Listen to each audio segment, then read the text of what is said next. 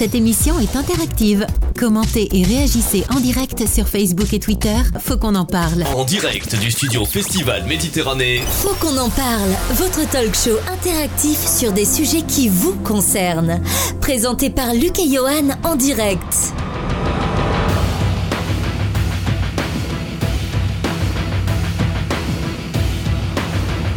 C'est depuis notre nouveau studio Festival Méditerranée Sun Media Production que nous avons la joie de vous retrouver pour un nouveau numéro de votre magazine Faut qu'on en parle. Amour, santé, travail 2017 en avant toute. Et ce soir, Luc, nous avons réuni nos meilleurs coachs. C'est avec un, une immense joie hein, qu'on se retrouve, Johan, et vous tous, euh, pour démarrer cette nouvelle année 2017. Donc, euh, comme tu l'as dit si bien, depuis notre nouveau studio du Var, Festival Méditerranée Sun Media Production, toute l'équipe est réunie ce soir euh, pour notre nouvelle enquête. Mylène, notre journaliste terrain, Brice, notre community manager, qui vous citera les réactions que nous avons reçues, bien nombreuses hein, sur notre répondeur, dont je vous rappelle le numéro qui est non surtaxé, le 07 839 839 75, ainsi que notre page Facebook Faut qu'on en parle. On remercie ce soir aussi toutes les radios partenaires de l'émission qui nous accompagnent pour cette nouvelle année, avec un merci aussi à notre nouveau partenaire Bernard et son équipe RCB Radio sur 96.2 FM à Toulon dans le Var, et bien sûr un énorme merci à Michel aussi de Festival euh, sur 107.4 FM où on nous écoute là-bas dans la vallée du Rhône sur Valence et sur toutes les autres radios en ce moment même. Au sommaire de notre premier rendez-vous de l'année, nous parlerons santé. Eh bien oui, détox, régime, sport, une nutritionniste et écrivain reconnu vous donnera les bonnes pratiques pour une santé de fer. Amour. L'amour, nous aborderons les problèmes de couple et les difficultés relationnelles, comment séduire pour trouver l'amour ou sauver votre couple? Notre love coach vous donnera tous les conseils pour trouver l'âme sœur. Travail. Travail, rédiger son CV, préparer son entretien d'embauche, comment se démarquer face à ses concurrents? Un professionnel de l'emploi vous donnera toutes les techniques pour décrocher un job rapidement. Astro. L'astrologie pour terminer évidemment, que nous réserve l'année 2017 Une astrologue vous donnera toutes ses prévisions pour cette nouvelle année. Le temps est venu, Luc, de présenter nos invités, nos coachs en direct ce soir sur le nouveau plateau de Faut qu'on en parle. Eh bien, nous accueillons Charlotte Barret. Charlotte Barret qui est responsable d'agence Crit Intérim de Toulon. Bonsoir, Charlotte. Bonsoir. On va saluer également Marie-Laure André qui est nutritionniste à l'hôpital Saint-Thomas. Bonsoir. Bonsoir. Corinne Meyer qui est astrologue. Bonsoir. Et enfin, Patrick Muller, notre love coach. Bonsoir, Patrick. Bonsoir. Mylène, tu nous as préparé une rétrospective un petit peu de l'année 2016. On t'écoute tout de suite. Et eh oui, 2016 a été marqué politiquement par les nombreuses manifestations de la loi travail, la jungle de Calais et la victoire de François Fillon aux primaires de la droite et du centre. Mais aussi par le terrorisme le 14 juillet malheureusement à Nice, l'égorgement du prêtre Jacques Hamel et l'attaque d'un policier de sa campagne en juin. De nombreuses personnalités nous ont aussi quittés cette année, notamment David Bowie, George Michael, René Angélil, Michel Galabru, mais encore Jean-Pierre Coff ou Mohamed Ali. La science nous a provoqué de bons moments avec Rosetta et Thomas Pesquier, astronautes français qui gravitent toujours autour de la Terre. Sportivement, cette année a été riche en émotions avec la Coupe d'Europe de football en France et les Jeux olympiques où la France a décroché 42 médailles, un record. Les Jeux paralympiques ont aussi brillé cette année avec 28 médailles et les super performances de l'athlète Marie-Amélie Le Fur. Le jeu Pokémon Go a aussi occupé l'été de nombreuses personnes avant de retomber totalement dans les oubliettes. Le monde a été marqué par des catastrophes naturelles comme le séisme en Italie, la maladie Zika et les nombreux attentats. On revient aussi sur le Brexit des Anglais et l'élection le 8 novembre du président américain Donald Trump. Le bilan de cette année sera quand même lourd, avec de nombreux événements tragiques. Seul le milieu sportif français permet de faire un bilan positif de cette année. Merci Mylène. Effectivement, hein, 2017 sera sans doute pour vous, grâce à cette émission, l'année du changement, du positif, évidemment, grâce à, nos coachs. Avant d'aborder les quatre thèmes qui sont l'amour, la santé, le travail, l'astrologie, nous allons passer en revue, point par point, sur ce qui a changé déjà depuis le 1er janvier 2017. On peut peut-être commencer par le SMIC qui augmente euh, timidement, Lucas. Ah oui, très timidement, il est porté à 9,76€. Euh, on a eu aussi le tiers payant qui a été euh, généralisé, le congé du proche aidant, et oui, à partir du 1er janvier, le prélèvement d'organes, oui, maintenant il faut savoir que euh, si vous êtes contre, il faut le signaler. Par défaut, vous êtes donneur maintenant. Les infractions routières, euh, beaucoup de choses ont changé aussi. Maintenant, ça, c'est une info importante pour toi, Lucas. les patrons d'entreprise doivent dénoncer euh, leurs salariés s'ils font des excès de vitesse. les vitres teintées maintenant sont interdites. On a entendu parler énormément du paquet de cigarettes neutres, effectivement. Mm. Et ça, ça peut être une On en a parlé, on en a débattu dans une émission avec la vice-présidente de la région PACA, déléguée à la santé. Effectivement, on a aussi l'étiquetage sur l'origine de la viande et du lait et le prix du timbre qui a explosé. D'ailleurs, petite anecdote, récemment à la télé, il y a eu le film Bienvenue chez les Ch'tis qui est passé. On voyait le tarif du timbre derrière dans les 50 centimes, 54 centimes, je crois que c'est 83 maintenant, c'est ça Et euh, on peut poser la question, nous inviter autour de cette table. Vous êtes plutôt mail ou vous êtes plutôt courrier, vous? Hein? Alors moi, personnellement, je suis très très mail. Très mail aussi. Oui, Bon, moi aussi. bah ça va, vous n'avez pas à craindre l'augmentation du timbre. alors, Les deux c'est- aussi pour ça que la Poste a augmenté les timbres. hein. Oui, aussi. C'est clair. Mylène, du coup, tu as aussi quelques petites précisions sur l'année 2017. Qu'est-ce qui va se passer de, de sympa euh, Et année, oui, je pense qu'elle s'annonce meilleure que 2016. Déjà, selon l'astrologie chinoise, l'année du coq nous fera profiter d'honnêteté. Les élections présidentielles françaises occuperont les esprits le 23 avril et le 7 mai. Donald Trump a pris ses fonctions le 20 janvier. En mars, la Grande-Bretagne mettra en place l'article 50 lui permettant d'amorcer sa sortie de l'Europe. La culture sera marquée par le 70e anniversaire du Festival de Cannes le 17 mai et la sortie de l'épisode 8 de la saga de Star Wars le 15 décembre. Sportivement aussi auront lieu le mondial, a lieu d'ailleurs le mondial de hand en France et cet été à Ankara auront lieu les Deaflympiques, les Jeux olympiques pour les sourds et les malentendants. Mais que nous réserve vraiment cette année 2017 côté travail, amour et en général C'est tout de suite sur Faut qu'on en parle. Merci Mylène. On va euh, parler de quelques chiffres, peut-être quelques résolutions. Oui, bien sûr. hein. il faut savoir que seulement 12% des résolutions de nouvelle année sont tenues par les Français. Les Français euh, prennent quoi comme type de résolution? Est-ce que tu as, tu as quelques chiffres un petit peu à nous donner, Lucas? Oui, alors il faut savoir que 41% des Français prennent euh, comme bonne résolution de se réserver des vrais moments de détente. C'est peut-être raccord avec l'amour, ça tient. Euh, faire du sport, euh, 34% des gens. Passer plus de temps avec vos amis, votre famille. Prendre davantage soin de votre corps. Et oui, faire un régime, c'est une des résolutions phares euh, des- de, de l'année hein, en général. Passer moins de temps devant un écran, ça c'est pas la tendance pourtant.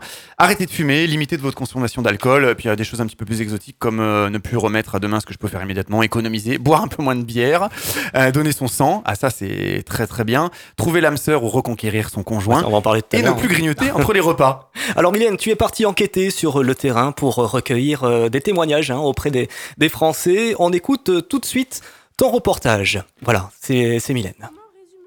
Votre année 2016 Moyenne dans l'ensemble, voilà. Et comment voyez-vous 2017 En espérant que ça aille mieux et que je puisse profiter de chaque moment présent. Et 2017, qu'est-ce qui vous attend? Le bac, mon avenir, plein de bonnes choses, j'espère. Que comptez-vous faire après le bac euh, Rentrer dans l'intérim pour essayer d'avoir quelques petits boulots Travailler vraiment? Continuer vos études Faire de l'alternance dans une entreprise pour euh, continuer à approfondir un peu mes connaissances, mais aussi travailler. Et du côté amour, comment va se passer 2017 pour vous? Je laisse venir les choses. Tout seul ou avez-vous déjà pensé à faire intervenir un love coach? Euh, tout seul. Et euh, l'amour pour vous, ça va comment? Super bien, pas de problème, impeccable. Vous avez déjà consulté un love coach? Non, pas du tout. Pour l'instant, moi et mon mari, euh, plus de 25 ans de, de vie commune, donc euh, pour l'instant, c'est le bonheur, euh, rien à dire, rien à rajouter, tout va bien. Merci Mylène. Pour compléter ce reportage, eh bien Brice, Brice a recueilli, a sélectionné pour vous quelques résolutions euh, d'auditeurs laissées sur les réseaux sociaux, comme par exemple notre page Facebook, euh, Twitter, le hashtag Faut qu'on en parle, et notre répondeur au 07 839 839 75. Brice, on t'écoute. Oui, par exemple, on a Franck. Moi, pour 2017, j'ai décidé de mettre le paquet pour trouver un emploi. Je cherche n'importe quoi. Pourvu que je trouve, on a également Samia. 2017 est une bonne année, j'espère pour nous tous, car 2016 ce n'était vraiment pas terrible. Alors en avant toutes, comme vous dites, merci à toute l'équipe de votre émission que je suis tous les mois. Vincent également a réagi. En 2017, je trouve l'amour de ma vie. Je ne manquerai pas votre émission pour écouter tous les conseils de vos coachs. Et pour finir, on a Pascal. Comme beaucoup de femmes, j'ai plusieurs kilos à perdre. Tous les ans, je me le dis. Mais là, c'est la bonne. C'est ma résolution de l'année. J'espère que vous saurez m'aider via vos conseils. Merci Brice pour ces réactions. Tu réinterviendras hein, dans l'émission pour nous en citer d'autres. D'ailleurs, on en a sélectionné. Et puis bon, pour en avoir aussi en direct sur notre page Facebook, faut qu'on en parle. Euh, cette émission est interactive, on vous le rappelle. Page Facebook, faut qu'on en parle. Hashtag FQEP. Brice, notre community manager, se fera donc un plaisir de vous les citer. Voilà, c'était les bonnes résolutions, les principaux changements dans votre vie quotidienne euh, depuis le 1er janvier 2017. Il est temps pour nous eh bien, de démarrer cette émission. Les quatre thèmes principaux, l'amour, le travail, la santé, l'astrologie, ce sont, on vous dit tout, les coachs sont autour de cette table en direct et bon, bien sûr, vous donner eh bien, tous les bons conseils. Et puis on peut peut-être commencer avec cette partie santé maintenant. Luc, je sais pas ce que tu en penses, avec Marie-Laure André. Marie-Laure André, oui, vous êtes diététicienne nutritionniste à l'hôpital Sainte-Muse de Toulon. Vous êtes aussi l'auteur hein, de nombreux livres de nutrition et recettes de santé que l'on peut trouver dans le commerce. Euh, Alors, ouais, parmi les bonnes résolutions, Oui. hein, on en parlait de l'année, il revient souvent perdre du poids. Alors, quel objectif euh, se fixer? Faut-il vraiment être ambitieux, euh, mettre euh, la barre haute pour espérer atteindre rapidement euh, des résultats, pour être la star sur la plage cet été? Ou plutôt, eh bien, euh, fixer des objectifs plus modérés, quitte à prendre le risque d'un résultat peut-être euh, décevant? Alors, on le sait bien, les bonnes résolutions, euh, c'est pas forcément celles qu'on arrive à tenir sur le long terme. Donc, euh, bon, les Français prennent en moyenne 2 kilos pendant les fêtes de fin d'année. Ah, Euh, Ah, donc peut-être qu'un objectif raisonnable, c'est déjà de perdre ces 2 kilos euh, pris pendant les fêtes. Le problème, c'est vrai que... Un kilo par euh, semaine. Voilà, voilà, Noël, ça commence le Avec le 20 Noël, décembre et ça termine euh, souvent le 10 janvier. Donc c'est vrai que pendant cette période un petit peu critique, Et il y a la galette après. La euh, galette. et il y a la galette et puis c'est pas fini parce qu'il y a encore la chandeleur. ouais, et Pâques et compagnie. Et voilà, plus, mais hein. c'est toute l'année. hein, donc euh, Et après l'été, c'est apéro, barbecue. ah, parfois on prend du poids l'été. Donc euh, c'est vrai que c'est pas toujours une période. En fait, on prend du poids toute l'année. Quand est-ce qu'on fait des régimes? Euh, voilà, donc entre deux. À quel objectif on se fixe? Eh ben, euh, l'objectif, c'est peut-être de, de se poser la question à quel point on se sent vraiment euh, bien. Euh, pas forcément le poids de la copine qui fait une taille 36. euh, euh, voilà, donc il faut, il faut essayer de, de trouver le poids dans lequel on est bien et qu'on a réussi à stabiliser sur- le plus longtemps possible. Donc faut pas se dire effectivement euh, j'ai envie de perdre 10 kilos. Non, faut se fixer un poids. Je Ouais, voilà. n'importe quoi, je fais euh, 60 kilos, je voudrais descendre à, 60 à 56 par exemple. Oui, ben déjà, euh, passer en dessous de la barre des 60, c'est déjà un premier objectif. D'accord, plutôt se fixer des objectifs comme ça. Voilà, des Mhm. petits objectifs qu'on peut atteindre assez rapidement et assez facilement. Ça motive, ça permet de continuer un petit peu aussi euh, sur le long terme. Co- comment, quel est le poids idéal? Comment, comment ça se calcule ça En fonction de sa taille, par exemple? Je crois qu'il y a un calcul. Hein, Oui, il y a, il y a un calcul qui existe, mais euh, c'est des formules qui sont un petit peu euh, obsolètes. Donc Mhm. euh, le poids idéal, c'est pas forcément euh, le poids idéal théorique, en tout cas, c'est pas forcément celui qui correspond à tout le monde. Mhm. Euh, on- On peut. Oui. Non, c'est un peu compliqué en fait. Je pense que c'est quelque chose d'assez personnel. Euh, on a tous euh, une musculature différente, une ossature différente. Donc on ne peut pas, on ne peut pas euh, vouloir faire le, le même poids que la copine d'à côté. Quoi. Oui, la possible. personne qui fait du sport, Mhm. par exemple, eh bien, euh, va peser beaucoup plus euh, Oui, Ah euh, lourd hein, que celle Oui, qui n'en fait fait. pas. on et peut, pourtant, on- on peut Ouais. parler par exemple des programmes minceurs euh, qui, qui vous promettent à la télé. On voit tous les, tous les débuts d'année, il y a ça, hein, euh, Monts et merveilles en seulement quelques semaines. Euh, Est-ce vraiment efficace ou c'est juste euh, le porte-monnaie qui va mincir? Alors, le- oui, oui, le porte-monnaie peut mincir. Ça, je pense que oui, ça lui fera un petit régime à lui aussi. Euh, alors, c'est vrai qu'il y a, heureusement, dans les, euh, les, les programmes des magazines, euh, un peu plus de bon sens qu'avant, il me semble. Euh, Il y a des promesses minceurs qui sont euh, parfois ambitieuses, style euh, perdre euh, 4 kilos euh, en deux semaines. Là, je trouve que ça fait un peu trop. Mhm. Euh, ce qu'il ne faut pas oublier, c'est que quand on perd du poids, euh, malheureusement, c'est euh, beaucoup de muscles et, pas beaucoup de graisse hein, en et de proportion. Voilà, De le muscle et de l'eau. hein. Donc, euh, se réjouir parce qu'on a perdu 2 kilos en une semaine en se privant, euh, ben oui, effectivement, vous avez perdu 1,8 kg de muscle et d'eau et peut-être 200 grammes de graisse. Donc, euh, Ouais. est-ce que vraiment c'est intéressant? J'en suis pas certaine. Donc, peut-être que euh, la meilleure solution, c'est euh, de trouver un bon compromis entre essayer de perdre euh, doucement, mais sûrement, euh, les kilos qu'on a pris euh, Voilà, faut pendant pas se les mettre la barre trop, faut y aller tranquillement. Voilà, et- exactement. Mhm. euh, faire le- la tortue plutôt que le lièvre. Vous parliez de se priver à l'instant, sauter des repas, c'est totalement déconseillé, dangereux même peut-être. hein. Alors, euh, il y a beaucoup de gens qui ne prennent pas de petit déjeuner. Ah, C'est pourtant euh, le repas le plus important de la journée. Hein. C'est ce qu'on dit, mais est-ce que c'est vrai? Ah. Je Ah. ne suis pas certaine. Oh non, Euh, vos conseils je en tant que- nutritionniste? Je pense que ça dépend des gens. On est tous différents. Ne m'enlevez pas. euh, Il faut pas m'enlever que- les petits croissants du matin, c'est c'est pas plus, c'est possible. peut-être Bah, plus efficace, par exemple, de, euh, de stopper le sucre. Je vois vos bouquins sur la Oui, table, oui, stop au sucre. Euh. Alors, le sucre, il y a Ah, sucre et sucre. vous pouvez hein. parler de vos livres aussi au passage. Quand, quand je dis Stop stop au sucre, sucre, ouais. c'est stop au sucre raffiné surtout, c'est-à-dire le sucre qui apporte rien d'intéressant pour l'organisme, que des calories un petit peu superflues. Alors certes, Alors, c'est du sucre, plaisir. sucre hein. ou sirop de glucose aussi Parce qu'on est C'est- beaucoup. oui, voilà, sucre, tous ces ça. sucres raffinés qui Mhm. sont euh, Donc, le sucre industriels, blanc. hein, tout simplement. Voilà, Mhm. exactement. Euh, Donc, c'est vaut mieux que boire un café le matin sans sucre. il vaut mieux boire un café ou un thé sans sucre. Mhm. le matin, quand on a l'habitude de prendre un petit déjeuner, il vaut mieux pas le sauter. Parce que si, euh, si vous commencez à sauter ce petit déjeuner-là, vous aurez tendance à grignoter dans la journée. Ça, c'est certain. Après, si vraiment euh, vous n'avez jamais eu l'habitude de prendre de petit déjeuner le matin, faut-il commencer? Ça, c'est un point d'interrogation. Je pense qu'il faut déjà analyser le dîner. Si vous avez l'habitude de prendre un gros dîner, peut-être que vous pouvez commencer par réduire les quantités, essayer de l'alléger un petit peu, et peut-être qu'au fur et à mesure, vous aurez envie de prendre un petit déjeuner plus tard. Voilà. Répartir Donc, les choses différemment. Exactement. Moins Se d'excès. poser les bonnes questions, tout Mm. simplement. Alors Patrick, est-ce que vous pouvez vous passer du petit déjeuner, vous, le matin? Euh, moi, je suis juste un café avec un sucre. Euh, alors, je- alors c'est quoi un dîner léger? Alors, c'est vrai que, comme je le disais tout à l'heure, on est tous différents, donc Ouais. on a des besoins différents. Ouais. Euh, un dîner léger, c'est éviter de cumuler plusieurs aliments gras. On va dire, on va pas manger de la charcuterie, plus du fromage, plus de la friture, voilà, des choses comme ça. Un dîner léger, c'est un peu de, de viande blanche ou du poisson, euh, des légumes, euh, un petit peu de, de céréales, mais pas des grosses quantités, pas euh, napper sous 80 une grammes de grosse euh, pâtes. 80 grammes de pâtes, 80 grammes de ou cuit. Cuite.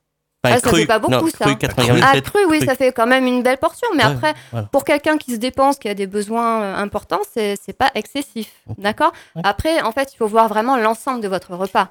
Euh, si vous mangez euh, une belle portion de, de céréales, euh, mais que vous mettez pas 3 tonnes de fromage ou de beurre par-dessus, pourquoi pas? Ok. Voilà. Mylène, une question? Je Oui. Est-ce que c'est vrai que manger le matin au réveil jusqu'à 10h, ça fait pas grossir? Genre, il y a une heure à laquelle tu Oui, j'avais vu ça Mais sur alors, euh, 10 la- heures la une, télé. 10 heures une, ça va Non, pas mais à du peu tout. près 10 heures. Est-ce que c'est vrai? Alors, c'est vrai que ce qu'on va manger euh, dans la première partie de la journée va être euh, facilement euh, éliminé, d'accord? Mhm. Euh, Et c'est vrai que ce qu'on mange euh, au dîner, sur- surtout si on mange En pas, fait, hein, si on mange moins le à soir. 21h et qu'on C'est ce qu'on entend se- dire, hein, mais on n'a pas tendance à faire ça. hein. Oui, alors c'est vrai que logiquement, si Mhm. on mange beaucoup le soir, on a tendance un peu plus à stocker. Mais l'organisme est quand même capable de se réguler sur plusieurs jours. D'accord? Donc, encore une fois, il faut un petit peu euh, moduler ces propos-là. Euh, je ne suis pas certaine que ça convienne à tout le monde. Bon, ça va être compliqué alors. hein. Il faut que je réduise mon petit déj et qu'en plus je me lève avant 10h. Non, c'est trop dur. C'est trop dur. Attends, on t'a pas dit que c'était 10h du soir. hein. 10h du matin. Allez, on marque une courte pause. On revient dans un instant, dans 13 secondes. Bougez pas. Réagissez et commentez nos sujets d'actualité en rejoignant notre page Facebook Faut qu'on en parle. Faut qu'on en parle, c'est le talk show qui aborde des sujets qui vous concernent. La détox, si on en parlait, qu'est-ce que c'est exactement? Intéressant Pas intéressant? Parce qu'on entend énormément parler de ce truc. La détox, je vais me détoxiquer. Alors, la détox, euh, il y a beaucoup de formules de détox qui existent. Il y a des formules courtes, des formules longues, c'est-à-dire en 24 heures, en 3 jours, en 15 jours, 3 semaines, etc. Il y a des détox à base de soupe, à base de jus, à base de salade. euh, Vous avez les monodiètes, euh, etc. etc. D'accord. Euh, je pense que le, la détox, ça peut présenter un intérêt dans le sens où ça permet, Qui dit détox, ça veut dire qu'on est intoxiqué. ça Eh oui. permet justement de de- d'aider son organisme, donner un petit coup de pouce à son organisme pour faciliter l'élimination des toxines. D'accord? Même quand on a un mode de vie sain, Mhm. Euh, il y a peut-être des moments dans l'année où euh, on a besoin un petit peu de se nettoyer l'organisme, comme on fait le ménage de printemps. Euh, pourquoi? Parce que on, est entouré de toxiques en fait, hein. Que ce soit la fumée de cigarette, la pollution, le manque de- de- d'activité physique, les produits chimiques qu'on trouve dans, dans les aliments, les pesticides, etc., etc. Donc notre organisme est capable quand même de s'auto-nettoyer avec euh, les organes de l'élimination, c'est-à-dire euh, le foie, les reins, euh, la peau, l'intestin, etc. Mais voilà, peut-être que parfois, ça fait, ça fait pas de mal, en tout cas, de, de, de booster un petit peu ces, ces organes-là. On va en parler justement de ces aliments. Nous sommes en plein hiver. Quels aliments faut-il privilégier euh, pour euh, perdre du poids Hein, Quelques petites astuces, Eh ben- Et quels sont ceux qui sont excellents pour notre santé, donc pour affronter euh, la fatigue et renforcer nos défenses immunitaires? On a bien besoin. ouais. Eh ben, Ouais. il fait froid, donc euh, mangeons de la soupe. hein. Les bonnes soupes de légumes hein, qu'on fait soi-même. On peut utiliser les légumes qu'on veut. euh, Qu'on fait soi-même, surtout. C'est ouais, ça. qu'on fait soi-même.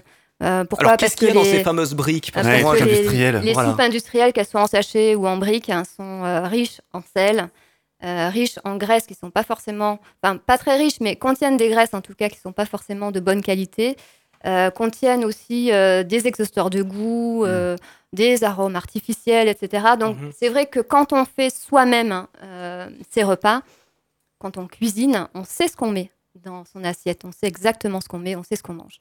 Et c'est ça qui est important, aussi le partage hein, de, de, de- du repas euh, Mhm. avec euh, sa famille, ses amis.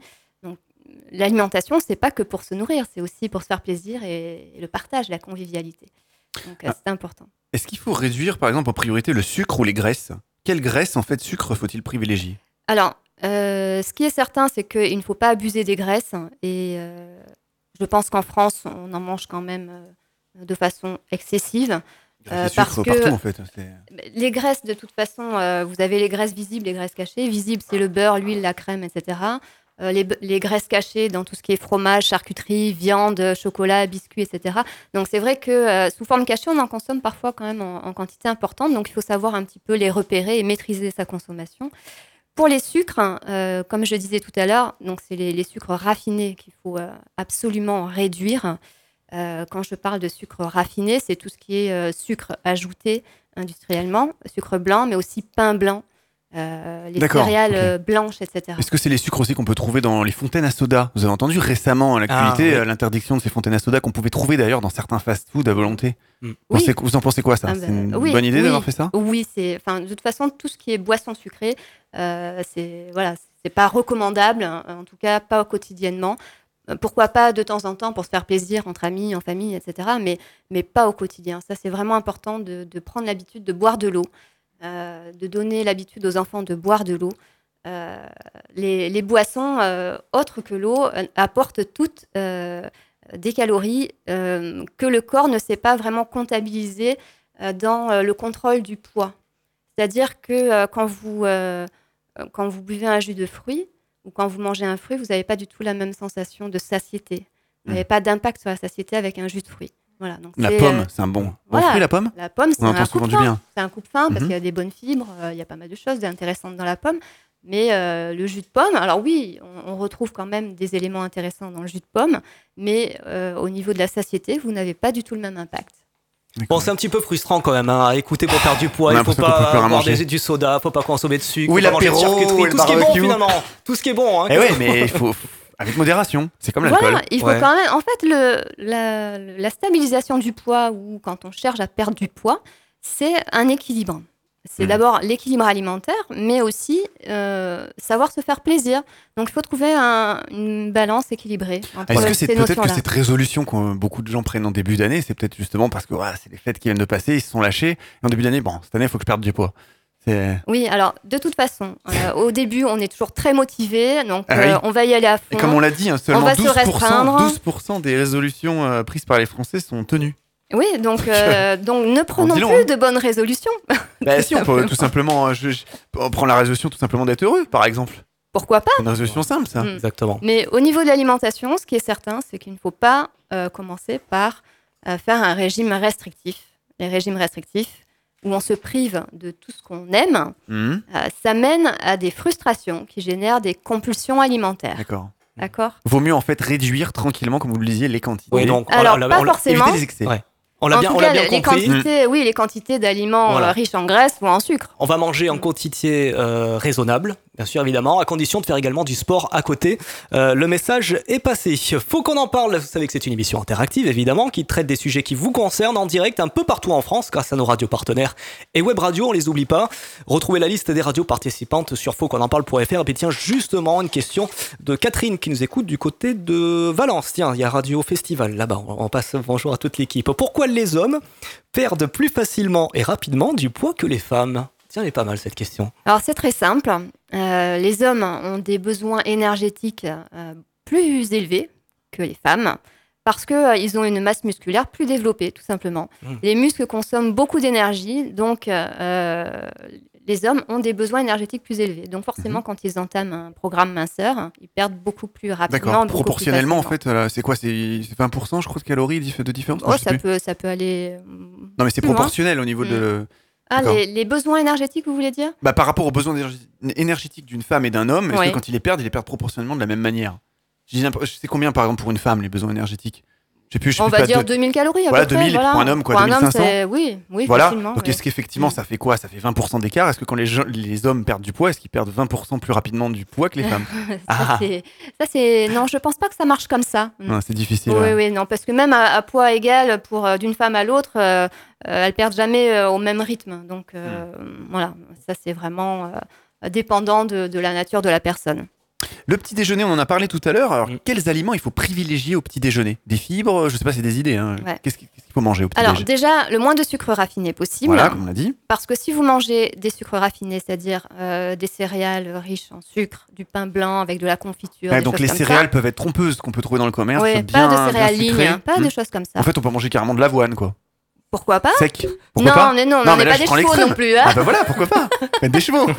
Non, mais je prends l'extrême. Non, mais des flocons de céréales, Mhm. pourquoi pas, mais euh, voilà, qu'on va agrémenter avec euh, un produit laitier, avec quelques fruits, avec des amandes, euh, pourquoi pas des, des aliments riches en protéines. Brioche et confiture, pas bon? Euh, non, pas bon. Non, faut Et le ça. miel. Mm. Le miel. Non, je le vous miel. explique pourquoi. Parce que ces aliments-là, euh, riches en sucre raffiné, ça va euh, créer euh, des, des coups de pompe hein, sur les coups de 10h, 11h, et c'est ça qui donne Ah. en fait des envies de sucrer. Voilà.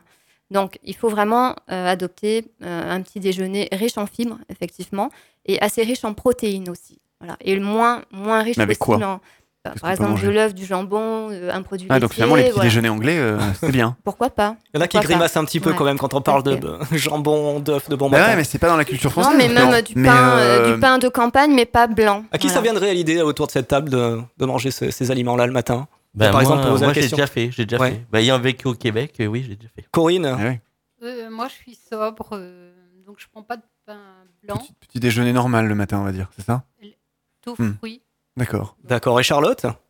Muesli et fromage blanc. Mylène Super. Moi, je prends pas de petit déjeuner, euh, Tu je, déjeunes pas je grignote au travail. Et pas Eh ben voilà. Et Marie Brice, tu déjeunes quoi le matin Et que mange Marie-Laure le matin Hein aussi Alors moi j'aime l'avoine. bien, alors, je varie beaucoup, je me fais euh, souvent des, ce qu'on appelle des, des petits porridge en fait avec euh, Ouais, un bien. yaourt et euh, je sais pas si quelqu'un connaît, temps, des graines de chia, des flocons Si d'avoine. La nutritionniste Ouais. ne mange pas bien le Ah, matin. hein, des c'est fois je me fais du pain, des fois je me fais des hein. pancakes, des fois je me fais des cakes euh, moi-même, etc. J'aime c'est beaucoup varier. en c'est fait. bien. Justement, Je suis euh, gourmande quand petit, même, hein. petit coup de promo, Marie- Marie-Laure André, mon cahier Stop au sucre, mon cahier Brûle Graisse, euh, mon cahier Body Minceur aux éditions Solar, c'est Ouais. ça Puis vous en avez écrit d'autres, j'ai vu aussi sur Oui, des... oui, oui, plein Voilà, plein, vous m'avez envoyé un lien, donc euh, Marie-Laure André, vous avez écrit plein de, plein de livres.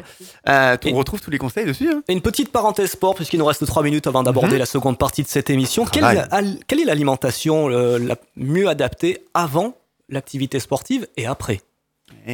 Euh, alors, le... avant, c'est vrai que on, on entend souvent dire hein, il faut manger des pâtes. Euh, Ouais, des sucres lents, on entend dire des, des sucres lents. La veille Alors, au soir, on se fait une en fait, plate cette notion-là, notion de sucre lent, sucre rapide, elle n'existe plus. Elle Gluten ou Mm. sans gluten Ah oui, ah oui, on en a pas parlé. en fait, gluten hein. sans gluten, c'est quoi cette Peu mode sans importe. gluten Non, peu importe. D'accord. bah, le gluten, c'est euh, c'est une partie euh, protéique en fait de, de certaines céréales. Mhm. Euh, bon, il y a des vient de personnes poser qui cette sont, question, qui sont sensibles hein, cette, euh, au gluten, donc euh, on peut très bien équilibrer son alimentation sans gluten ou avec gluten, peu importe en fait. Très bien. Euh, pour les sportifs, euh, c'est vrai que le, repas qui précède, donc il ne faut pas qu'il soit trop proche hein, de l'activité physique. Euh, On, essaye de respecter un délai de bien 2-3 heures hein, avant le début de l'activité physique. Et c'est vrai qu'il faut quand même qu'il soit assez riche en, glucides, en fait, hein, pour que le muscle puisse avoir suffisamment de carburant pour commencer son activité. Pas trop de sucre raffiné, là encore, parce que effectivement, ça risque de, de réduire en fait les, les capacités physiques, euh, de réduire les capacités d'endurance. Voilà. Donc des pâtes cuites al dente, s'il vous plaît. Al dente en plus, Voilà. d'accord. Pourquoi faut pas trop les euh, Oui, parce que ça élève l'index glycémique Ah. des, des pâtes. Donc euh, là, c'est pas très bon pour, euh, pour l'activité physique. Vaut mieux manger al dente, des pâtes, pas Des trop pâtes, ouais. Je sais qu'il y a des pays aussi dans le monde ou dans l'Amérique latine où les légumes sont juste cuits. Oui, aussi. mais oui, oui, et les wok, euh, les wok de Mhm. légumes, par exemple, aussi en Asie. Mhm. Euh, pourquoi pas Mais là, de toute façon, les légumes sont pauvres en glucides, donc ça n'a pas vraiment d'impact. euh, donc c'est comme on veut en fait. hein, D'accord, bah, les légumes, on peut en abuser, euh, abuser. Sous toutes leurs formes. faut vraiment éviter d'abuser des graisses et des sucres. Voilà, les, les graisses surtout animales, ça c'est pas bon pour, Ah. euh, pour le Vaut mieux privilégier une margarine que, euh, que du Mm, beurre. Non, mais Ah, euh, des bonnes huiles, euh, voilà, Huile d'olive, par euh, exemple, voilà. pour faire la promo. Ouais, Allez, on attaque la seconde partie dans un court instant. Ne bougez pas, vous êtes bien calés sur votre radio. Vous écoutez Faut qu'on en parle. Faut qu'on en parle, c'est également sur le web. Retrouvez toute l'actu de votre émission ainsi que nos enquêtes en replay sur fautquonenparle.fr. Faut qu'on en parle, votre talk show interactif sur des sujets qui vous concernent. Présenté par Luc et Johan en direct. Nous allons parler euh, maintenant du, du travail, c'est bien ça. Oui. hein, tu- et puis je crois que nous avons euh, des réactions recueillies par notre committee manager. Brice, on t'écoute. Oui, voilà, quelques réactions sur, euh, sur notre Facebook ou encore sur euh, Twitter avec le hashtag FQEP. On a par exemple Yannick, les bonnes résolutions, on le pense en janvier et une fois qu'on a tiré les rois, elles sont parties avec la couronne à la poubelle. Tous les ans c'est pareil, que du vent, voilà ce que j'en pense des résolutions. On a également euh, Célestin qui nous dit des conseils, des conseils, vous, nous- vous nous donnez, mais les gens n'en font toujours qu'à leur tête de toute façon, tant que ça ne touche pas l'argent, leur porte-monnaie, les gens s'en fichent royalement.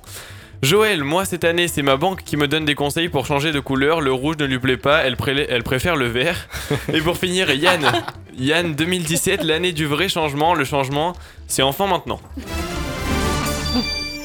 Merci Brice pour ces réactions euh, fort intéressantes. Voilà, Charlotte euh, Barré, qui est responsable d'une agence intérim, le CRIT Intérim. à Toulon, c'est bien ça. Et on va démarrer, Luc, avec cette première question pour Charlotte. Alors Charlotte, euh, lors de la préparation euh, de notre émission, hein, vous nous disiez vouloir nous donner les bons tuyaux aujourd'hui aux auditeurs pour devenir remarquable dans sa recherche d'emploi en fait et se démarquer pour donner un petit coup de pouce, un coup d'accélérateur on va dire à sa carrière. Euh, il y a quelques années, hein, les agences d'intérim euh, ne proposaient que du travail précaire. Aujourd'hui, en fait, c'est possible d'avoir un CDI depuis euh, un petit moment, mais maintenant déjà. Pouvez-vous nous en dire plus? Euh, par rapport à quoi? Par rapport en fait au CDI, maintenant qu'on peut obtenir dans les agences d'intérim, quelle est la différence entre euh, un CDI par exemple classique qu'on peut avoir euh, directement Comment se passe voilà, le, recrutement maintenant depuis que l'intérim n'est plus considéré comme du travail précaire? Vous voyez ce que je veux dire? Oui, oui, À l'époque, il y a fait. 10 ans, on disait euh, Oui, euh, je, suis en intérim, etc. Voilà, vous voyez? Oui. L'image a changé. Oui, l'image a beaucoup changé. Mhm. Euh, déjà parce que, dans un premier temps, c'est le choix, on va dire, des travailleurs de- de- d'être en intérim ou pas.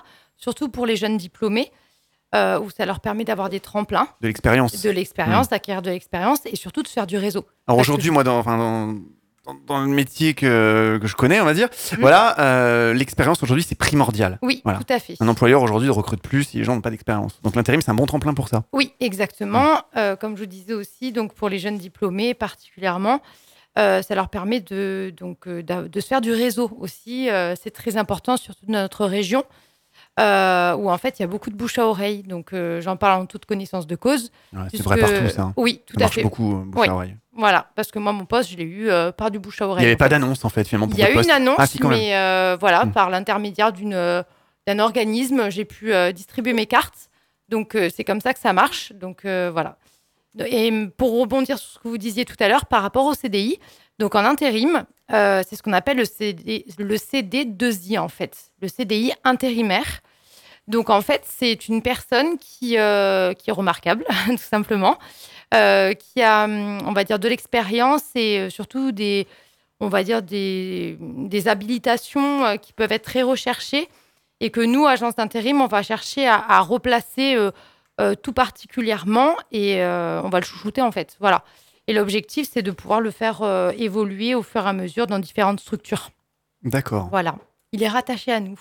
Ok, c'est ça. Tout C'est vous simplement. qui, le contrat Mm. est rattaché à vous. et vous Complètement. faites, euh, On est son employeur. et, C'est à vous de le placer après. Voilà, c'est ça l'idée. Complètement, voilà. Pas de faire d'intercontrat ou des choses comme ça. Voilà, ouais, parce que l'intercontrat, en fait, euh, c'est c'est un peu la mauvaise période, en fait, pour nous.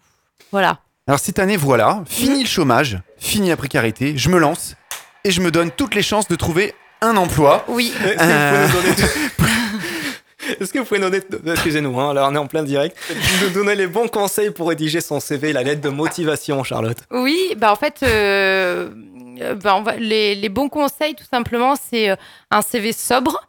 euh, donc avec euh, son nom, euh, son prénom, la photo aussi, puisque bon, les CV anonymes, on, ça a fait polémique. Donc euh, du coup, euh, bah, on va y vivre. Enfin, c'est pas. Enfin, la photo, je trouve que c'est assez porteur. Euh, parce que ça, ça décrit bien qui ça peut décrire qui nous sommes aussi. vous n'êtes pas pour le CV anonyme. quoi. Non, non, non, non, je trouve que ça n'apporte rien en fait. D'accord. Donc euh, après, pour. euh, Non, parce que clairement, on a souvent entendu de la discrimination. Voilà, on regarde le nom de la personne, on voit sa tête, même, bah, même sa couleur de peau, hein, clairement, il faut le dire. Oui. Euh, et on a entendu dire qu'il y a de la discrimination là-dessus. Donc le CV anonyme, c'était cette idée-là. Oui, tout à fait. Bah, après, ça, on partage ou on partage pas. Mhm. Mais pour moi, le CV anony- anonyme, ça n'apporte rien du tout. Euh, parce qu'en fait, euh, ben, on peut être euh, jaune, noir ou blanc. De toute façon, on a, on a une identité, on a un nom, on a un prénom. De toute façon, il y a un entretien à un moment donné. Donc oui, voilà, tout à fait. Donc, quoi qu'il en soit. Et puis, nous, en tant qu'intérim, je veux dire, on est, on est un, un maillon de la chaîne, en fait. Donc, euh, quoi qu'il en soit, euh, on peut porter notre confiance sur un intérimaire, mais le choix absolu sera fait par le client. Voilà. Donc, euh, du coup, le CV anonyme, bien au contraire, ça peut faire. En tout cas, je parle pour en mon nom. euh, ça peut faire perdre du temps, quoi, tout simplement. D'accord. Voilà. Donc, qu'est-ce qu'il faut mettre euh, pour bien rédiger son CV Quels sont les points clés? On entend souvent parler d'un CV une page, Mm. euh, deux pages. maintenant, bon, c'est énormément aussi en numérique, mais Oui. est-ce qu'il faut encore rester sur un format une page? Alors, le format une page. euh, Quand on a 25 ans d'expérience, qu'il faut mettre les 15 boîtes par lesquelles on est passé, puisque aujourd'hui, clairement, euh, les gens restent plus toute leur vie dans la même boîte. Non, c'est sûr Ça que non. n'existe plus, ça. Non, ben, c'est de, de plus en Mm. plus rare. C'est plutôt la génération de nos parents. Oui. Euh, on rentrait dans une grosse boîte, on ne bougeait plus. Voilà, c'est ça. Donc, euh, puis on avait cette opportunité hein, au jour d'aujourd'hui. on évoluait à l'époque. Voilà, Voilà, exactement. ça. Là, on évolue en changeant de travail Ouais, et ça, permet de- d'avoir une promotion de salaire aussi. Donc, y a c'est comme ça. oui. Il y a Sophie qui nous envoie une question et qui demande est-ce qu'il vaut mieux rédiger sa lettre de motivation à la main ou plutôt euh, la taper à la machine? Eh, Enfin, la c'est ra- machine, c'est raccord maintenant, tout est À la machine. À la machine, encore mieux À la machine à écrire Oui Non, mais euh, alors, dis, j'ai compris. Non, mais attendez, un, c'est- c'est peut-être une personne âgée, on faut pas se moquer quand Non, même. non, hein. peut-être. Je respecte, je respecte. Une personne Euh, âgée, elle cherche plus de boulot quand même. hein. Non, c'est sûr. Oh, Quoi qu'aujourd'hui, maintenant, c'est vrai qu'il y a les emplois précaires. Le Non, mais on senior, rigole, mais le c'est pas drôle. senior, les seniors sont Ouais. très recherchés hein, selon, les, selon les postes. hein. Ah ouais? Oui, tout à fait, ouais, puisqu'ils ont de l'expérience. Oui, Et sûr. donc, ils peuvent enseigner aux jeunes qui rentrent, en fait. Donc, Mhm. euh, il peut y avoir un vrai partenariat.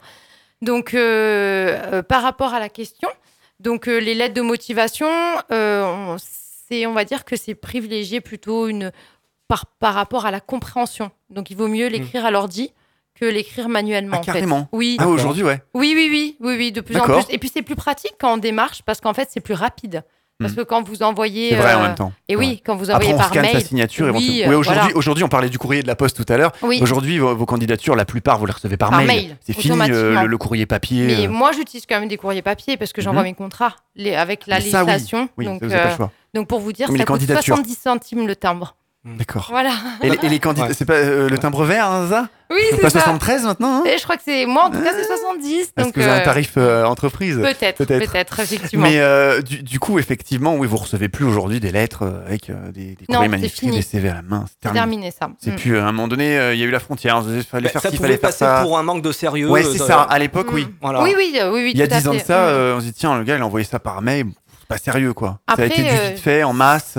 Si c'est dans une grande boîte euh, et qu'on a un graphologue, euh, c'est vraiment bien, hein, puisque en fait euh, l'écriture témoigne aussi de qui vous êtes, de la façon dont vous écrivez, si vous écrivez, écrivez, euh, go- euh, de manière penchée, En tremblant, pas en gauche, tremblant à voilà, gauche, exactement.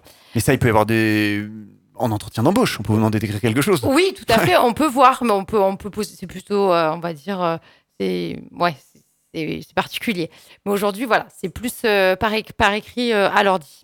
Donc là, ok, pour, pour la rédaction du CV, Oui. maintenant, qu- quels sont les pièges à éviter dans un Mhm. CV Qu'est-ce qu'il faut pas mettre ou mettre? Voilà, ou ouais, ça, que, que faut-il faire ou pas faire clairement? Alors, déjà dans un CV, Mentir sur ses diplômes, euh, sais Ouais. pas, broder des expériences. Hmm, broder, non, puisque finalement, on va faire beaucoup de contrôles de référence. Donc, broder, il faut absolument éviter.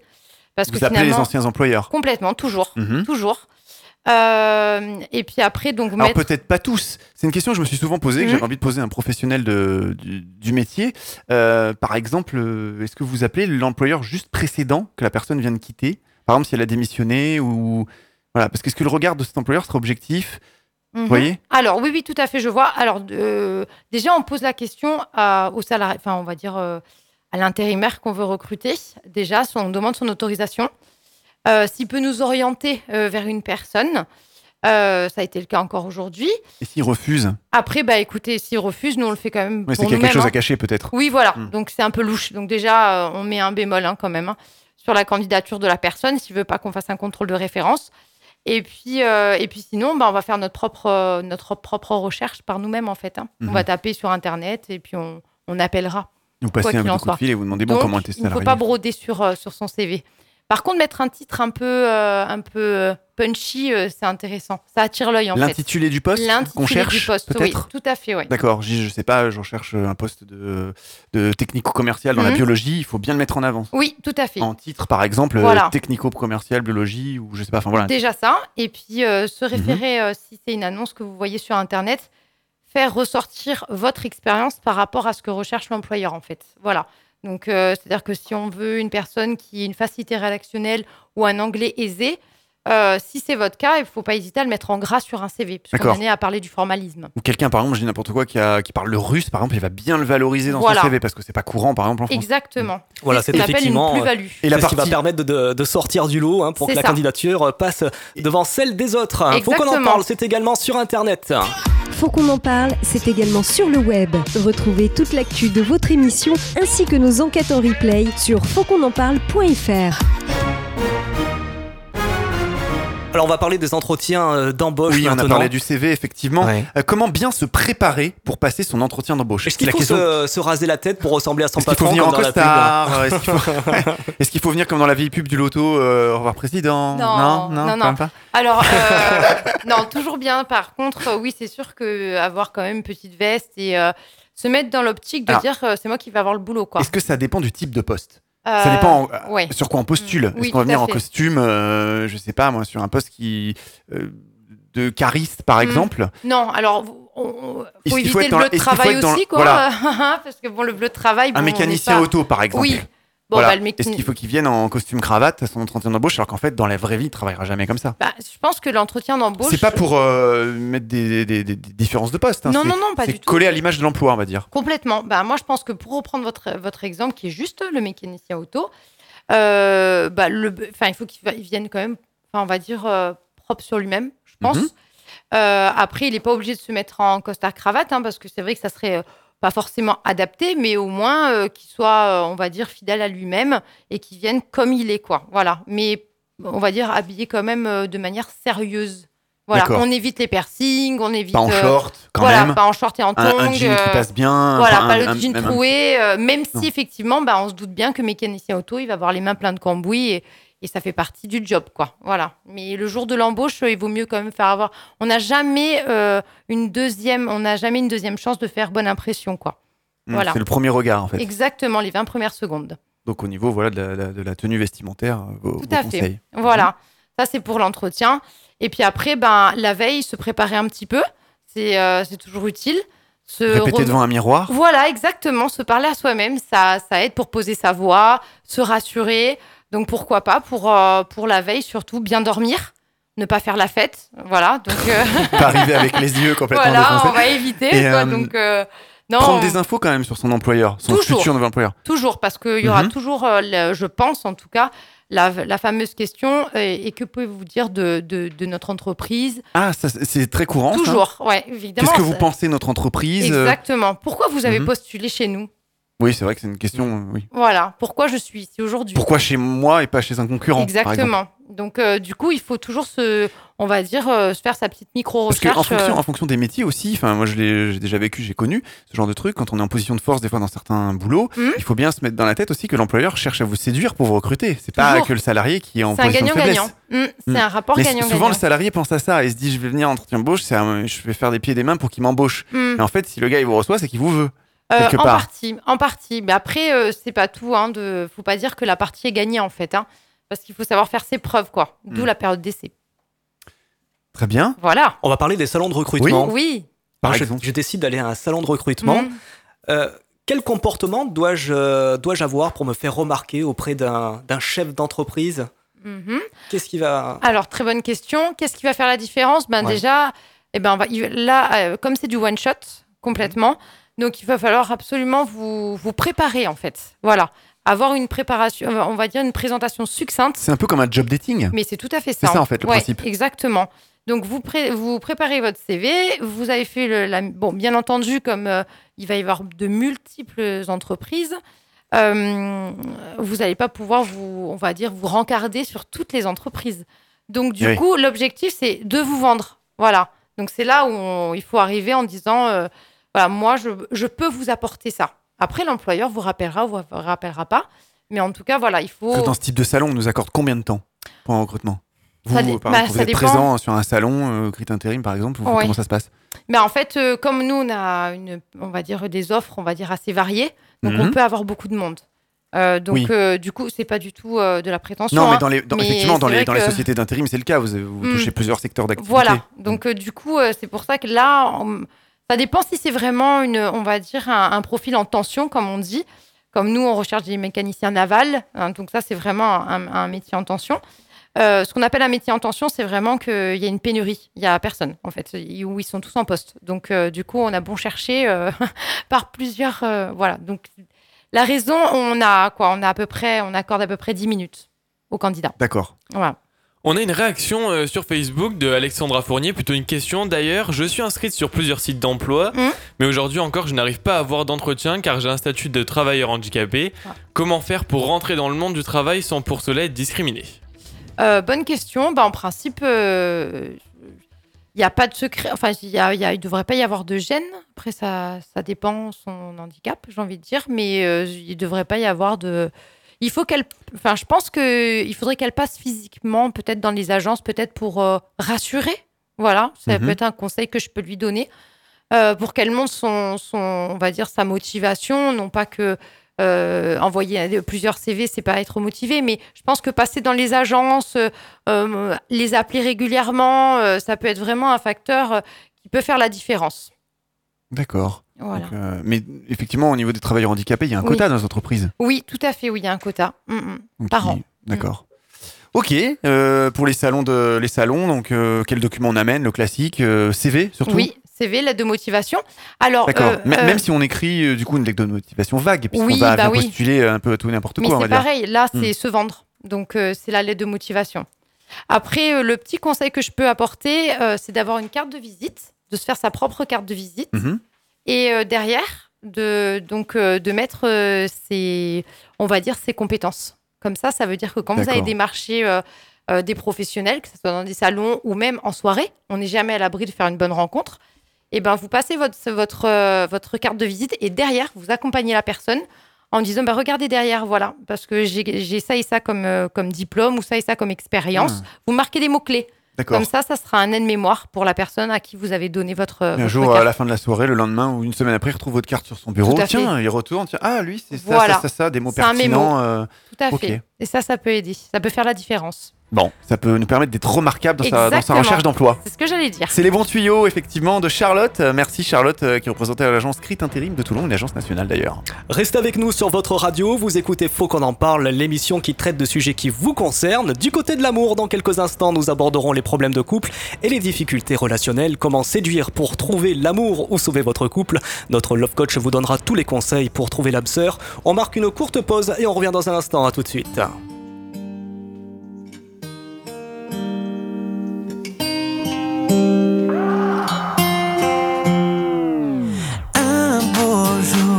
L'histoire se construit,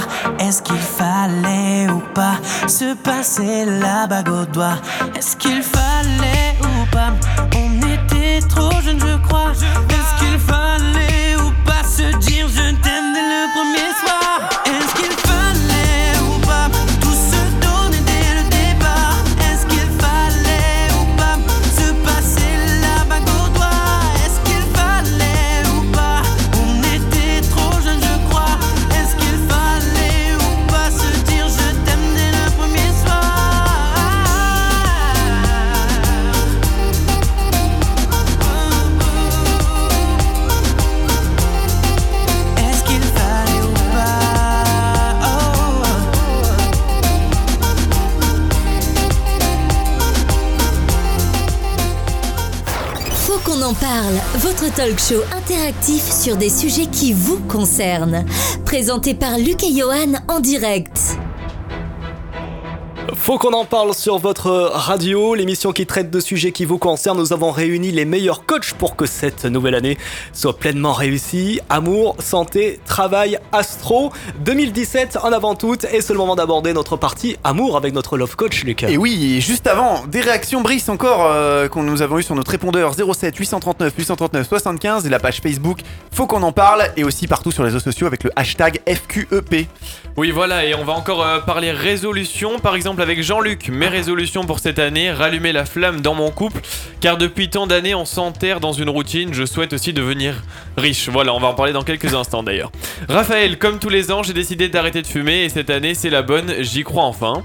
Célestin encore euh, qui a réagi à l'émission. Moi ma résolution c'est de, ne pas mourir cette année pour continuer à voir mes enfants et petits-enfants. Très, Eh très oui. optimiste. hein. Eh ouais, mais bon. On a ensuite euh, Manon. Cette année, je me souhaite de trouver un job viable. Je mets toutes les chances de mon côté. Cette année, c'est la bonne année pour avoir un CDI. Et enfin, mon appartement, marre de ce CDD. Quand on est jeune, on peut rien faire avec les CDD. Personne ne nous fait confiance. Ben, on espère que notre coach l'aura aidé.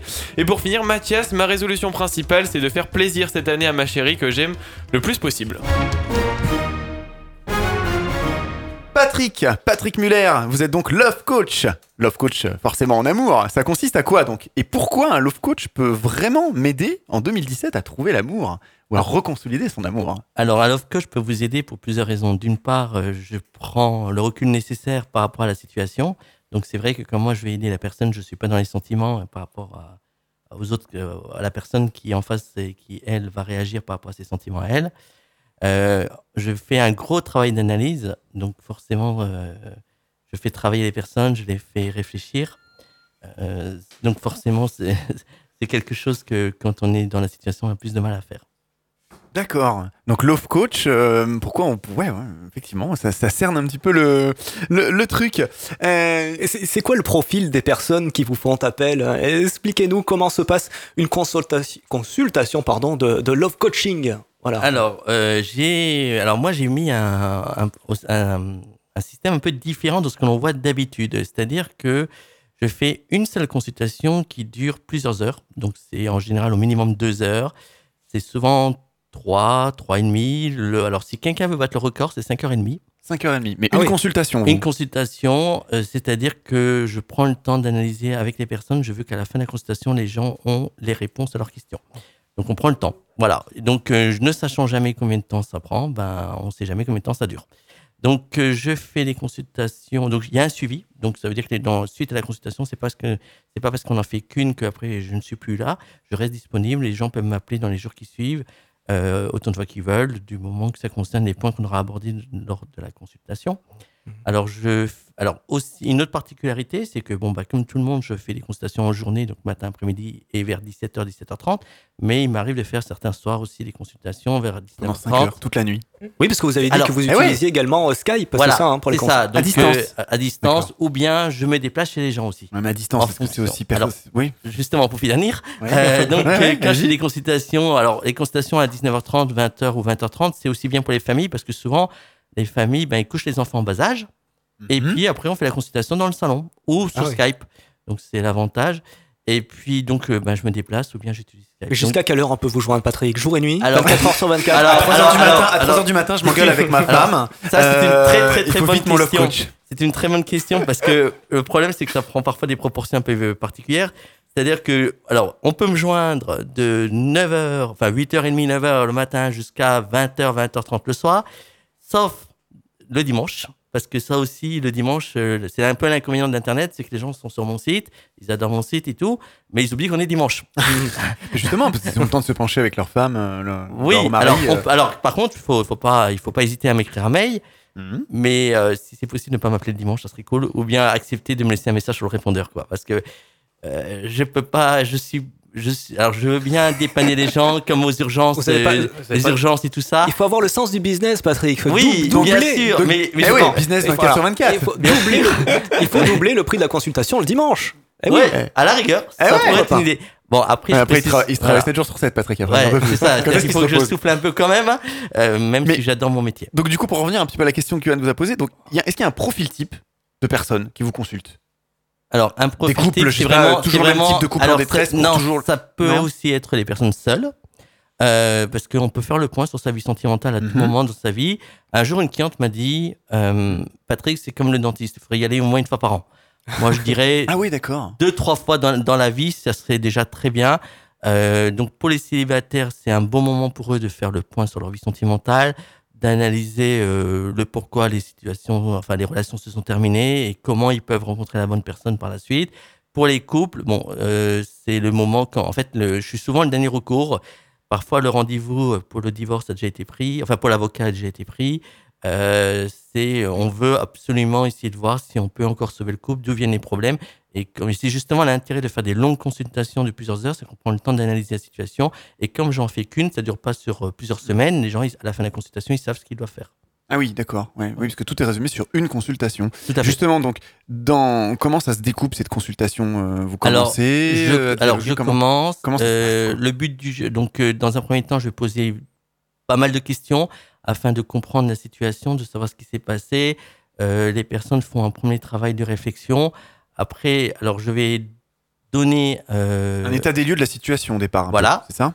Euh, exactement. Donc après, il y a, j'explique ce qui se passe euh, dans le comportement des personnes. Il faut savoir que, euh, je prends une- un exemple. Une personne qui est dépendante affective, qui a besoin d'affection, qui a constamment besoin que son partenaire ou sa partenaire lui dise je t'aime, lui envoie des SMS, qui peut ne pas supporter les retards.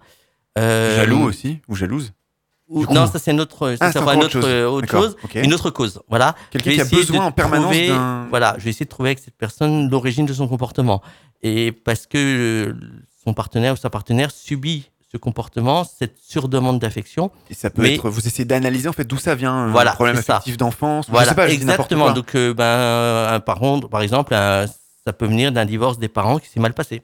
D'accord, qui a été donc, mal euh, vécu, La mal personne perçu. a eu l'impression d'être délaissée par soit son père, soit sa mère. Et, a- et après, pour ne pas revivre cet événement-là, va être en surdemande d'affection pour être rassuré, pour être sûr que son partenaire, sa partenaire ne la- ne l'abandonnera pas de nouveau. Enfin, Quand, pas par de nouveau, mais ne pas revivre ce qu'elle a vécu étant jeune. Et dans cet exemple-là, par exemple, quand vous avez mis le doigt dessus et que vous ouvrez les yeux à la personne, qu'est-ce qui se passe? Ça s'améliore hein, Alors derrière? après, il, bah après, il y a un travail euh, que je qualifierais de nettoyage à faire.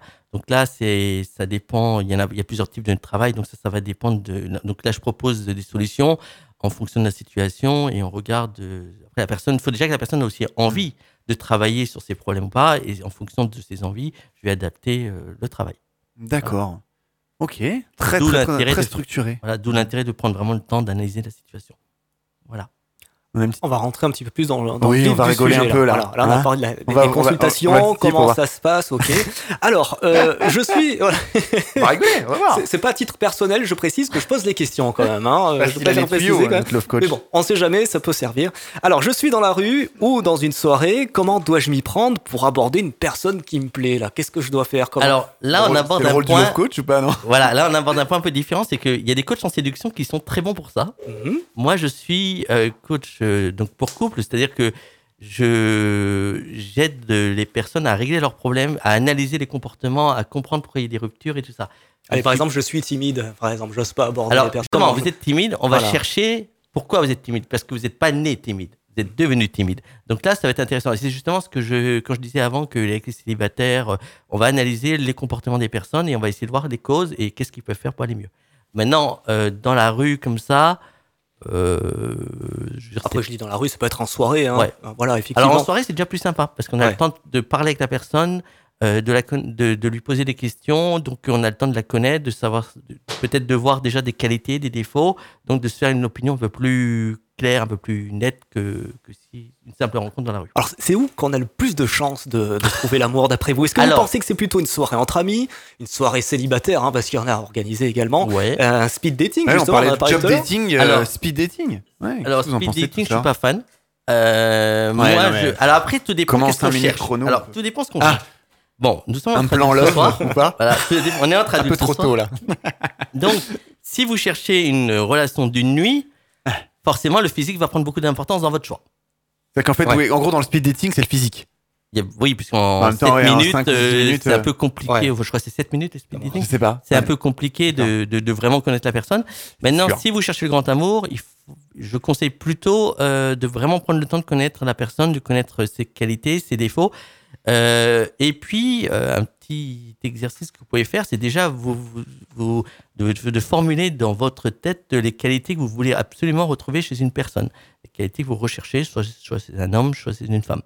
Euh, si vous ne retrouvez pas la majorité de ces qualités-là, ça va être difficile d'avoir de trouver quelqu'un avec qui une relation va durer. C'est compliqué quand même, hein, l'amour. Oui, pas alors pour pour réfléchir, même cogiter. à la me le faut, plus de chance. Alors ça va être peut-être euh, un peu bizarre, ça va peut-être, euh, mais c'est quand même, il y a des endroits comme au travail par exemple, parce qu'au travail on est nous-mêmes. On allait y venir. tout On à ne, l'heure. on, on ne se cache pas. Donc là, effectivement, c'est un lieu où on peut trouver une personne avec qui ça. Quoique, on peut laisser une image différente au travail que dans la vie privée. hein. Oui, mais pas sur plusieurs années.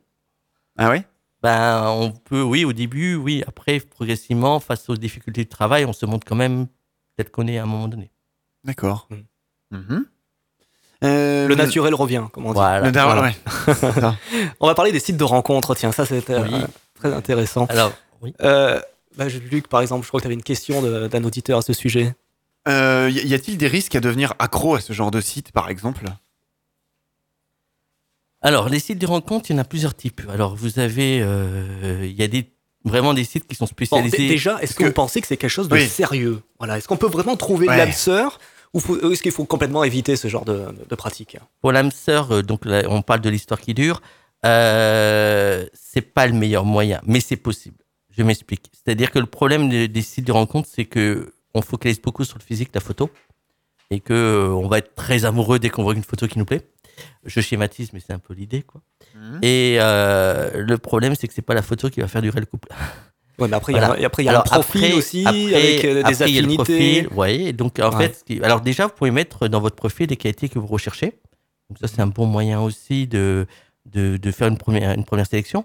Et puis, euh, vraiment, de prendre le temps de connaître la personne. Il faut la rencontrer à un Vraiment, ouais, alors, de la rencontrer éventuellement, de correspondre avec elle, de Mhm. lui téléphoner.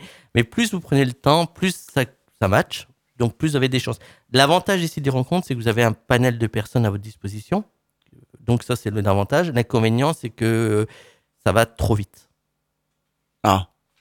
Vous aviez dit tout à l'heure que vous étiez passionné de photos, c'est bien ça? Oui. Eh bien justement, on va parler de la photo de profil tiens, sur les sites euh, de rencontres. Comment dois-je m'y prendre pour que mon, mon profil, euh, pour qu'il y ait tout, je mette toutes mes chances de mon côté en fait hein, que, que- Quelle photo je dois mettre? Comment Une retouche par un Euh, voilà. graphiste. Est-ce que les euh, retouches, est-ce que c'est vraiment quelque chose de bien? Est-ce que je dois me montrer au naturel? Euh, Un peu euh, le torse dénudé euh, euh, Bah, un moi, homme, pour un homme, pour un homme. Bah, Attention, bah, Johan, quand pour- même. pour qui vais-je. Pour qui vais-je passer dans cette émission? J'ai envie de dire. Je ne sais alors, Alors, pas.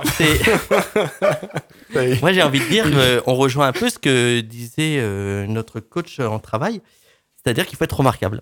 C'est-à-dire Mhm. que Pareil en il, amour. il faut, euh, il faut dégager. Alors, j'ai envie de dire, il faut dégager l'image que l'on est. euh, L'image que l'on est. Il ne faut pas tricher. Ben, c'est comme pour les jobs. Il ne faut pas s'inventer des jobs euh, qui n'existent pas, qu'on n'a pas eu. qu'on n'a pas. euh, je dis- plus vous êtes honnête, plus vous avez des chances de que la personne en face de vous euh, va s'intéresser à vous, puisqu'elle n'aura chaque fois qu'elle va connaître euh, tout ce qu'elle va connaître progressivement, tout ce qu'elle va connaître de vous va correspondre avec ce qu'elle connaît déjà de vous entièrement. Donc chaque fois, il n'y a pas de mauvaise surprise. Quoi. Il faut éviter les mauvaises surprises. Donc euh, ça sert à rien de mettre une photo euh, d'une star internationale ou de chercher sur internet une photo d'une fille ou d'un homme qui est physiquement euh, Oui, faire attrayante, faire croire. Si pour après on va se retrouver face à la personne et qu'on se dit bon bah ça ça le fait pas quoi. Donc euh, plus Ça, c'est plutôt pour les arnaques d'amour, les Voilà, arnaques, les ouais. arnaques en ligne. Voilà, donc Euh, dans les pays euh, d'Afrique où ils en- essaient d'arnaquer alors, des, des Encore une gens fois, on joue, photos. on est là ce soir pour parler du Ça grand amour. Voilà. Alors pour parler du grand amour, c'est vraiment l'honnêteté qui, qui marche. Quoi. Hmm. Une photo naturelle, tout Voilà. simplement. Alors, voilà, sans- après, ça ne veut pas dire qu'il Voilà. faut pas se mettre Ouais. sur son plus beau profil, hein, mais, mais le naturel l'emporte toujours. Et co- comment discerner quelqu'un qui cherche l'amour et celui qui cherche le coup d'un soir? C'est Ah, c'est difficile en une fait. bonne question. Très compliqué, je pense. Et en plus, ça peut, après, ça peut aussi se Bah, reporter si, dans en des... fait, il y, a y un moyen assez simple. La personne qui cherche le coup d'un soir est très pressée.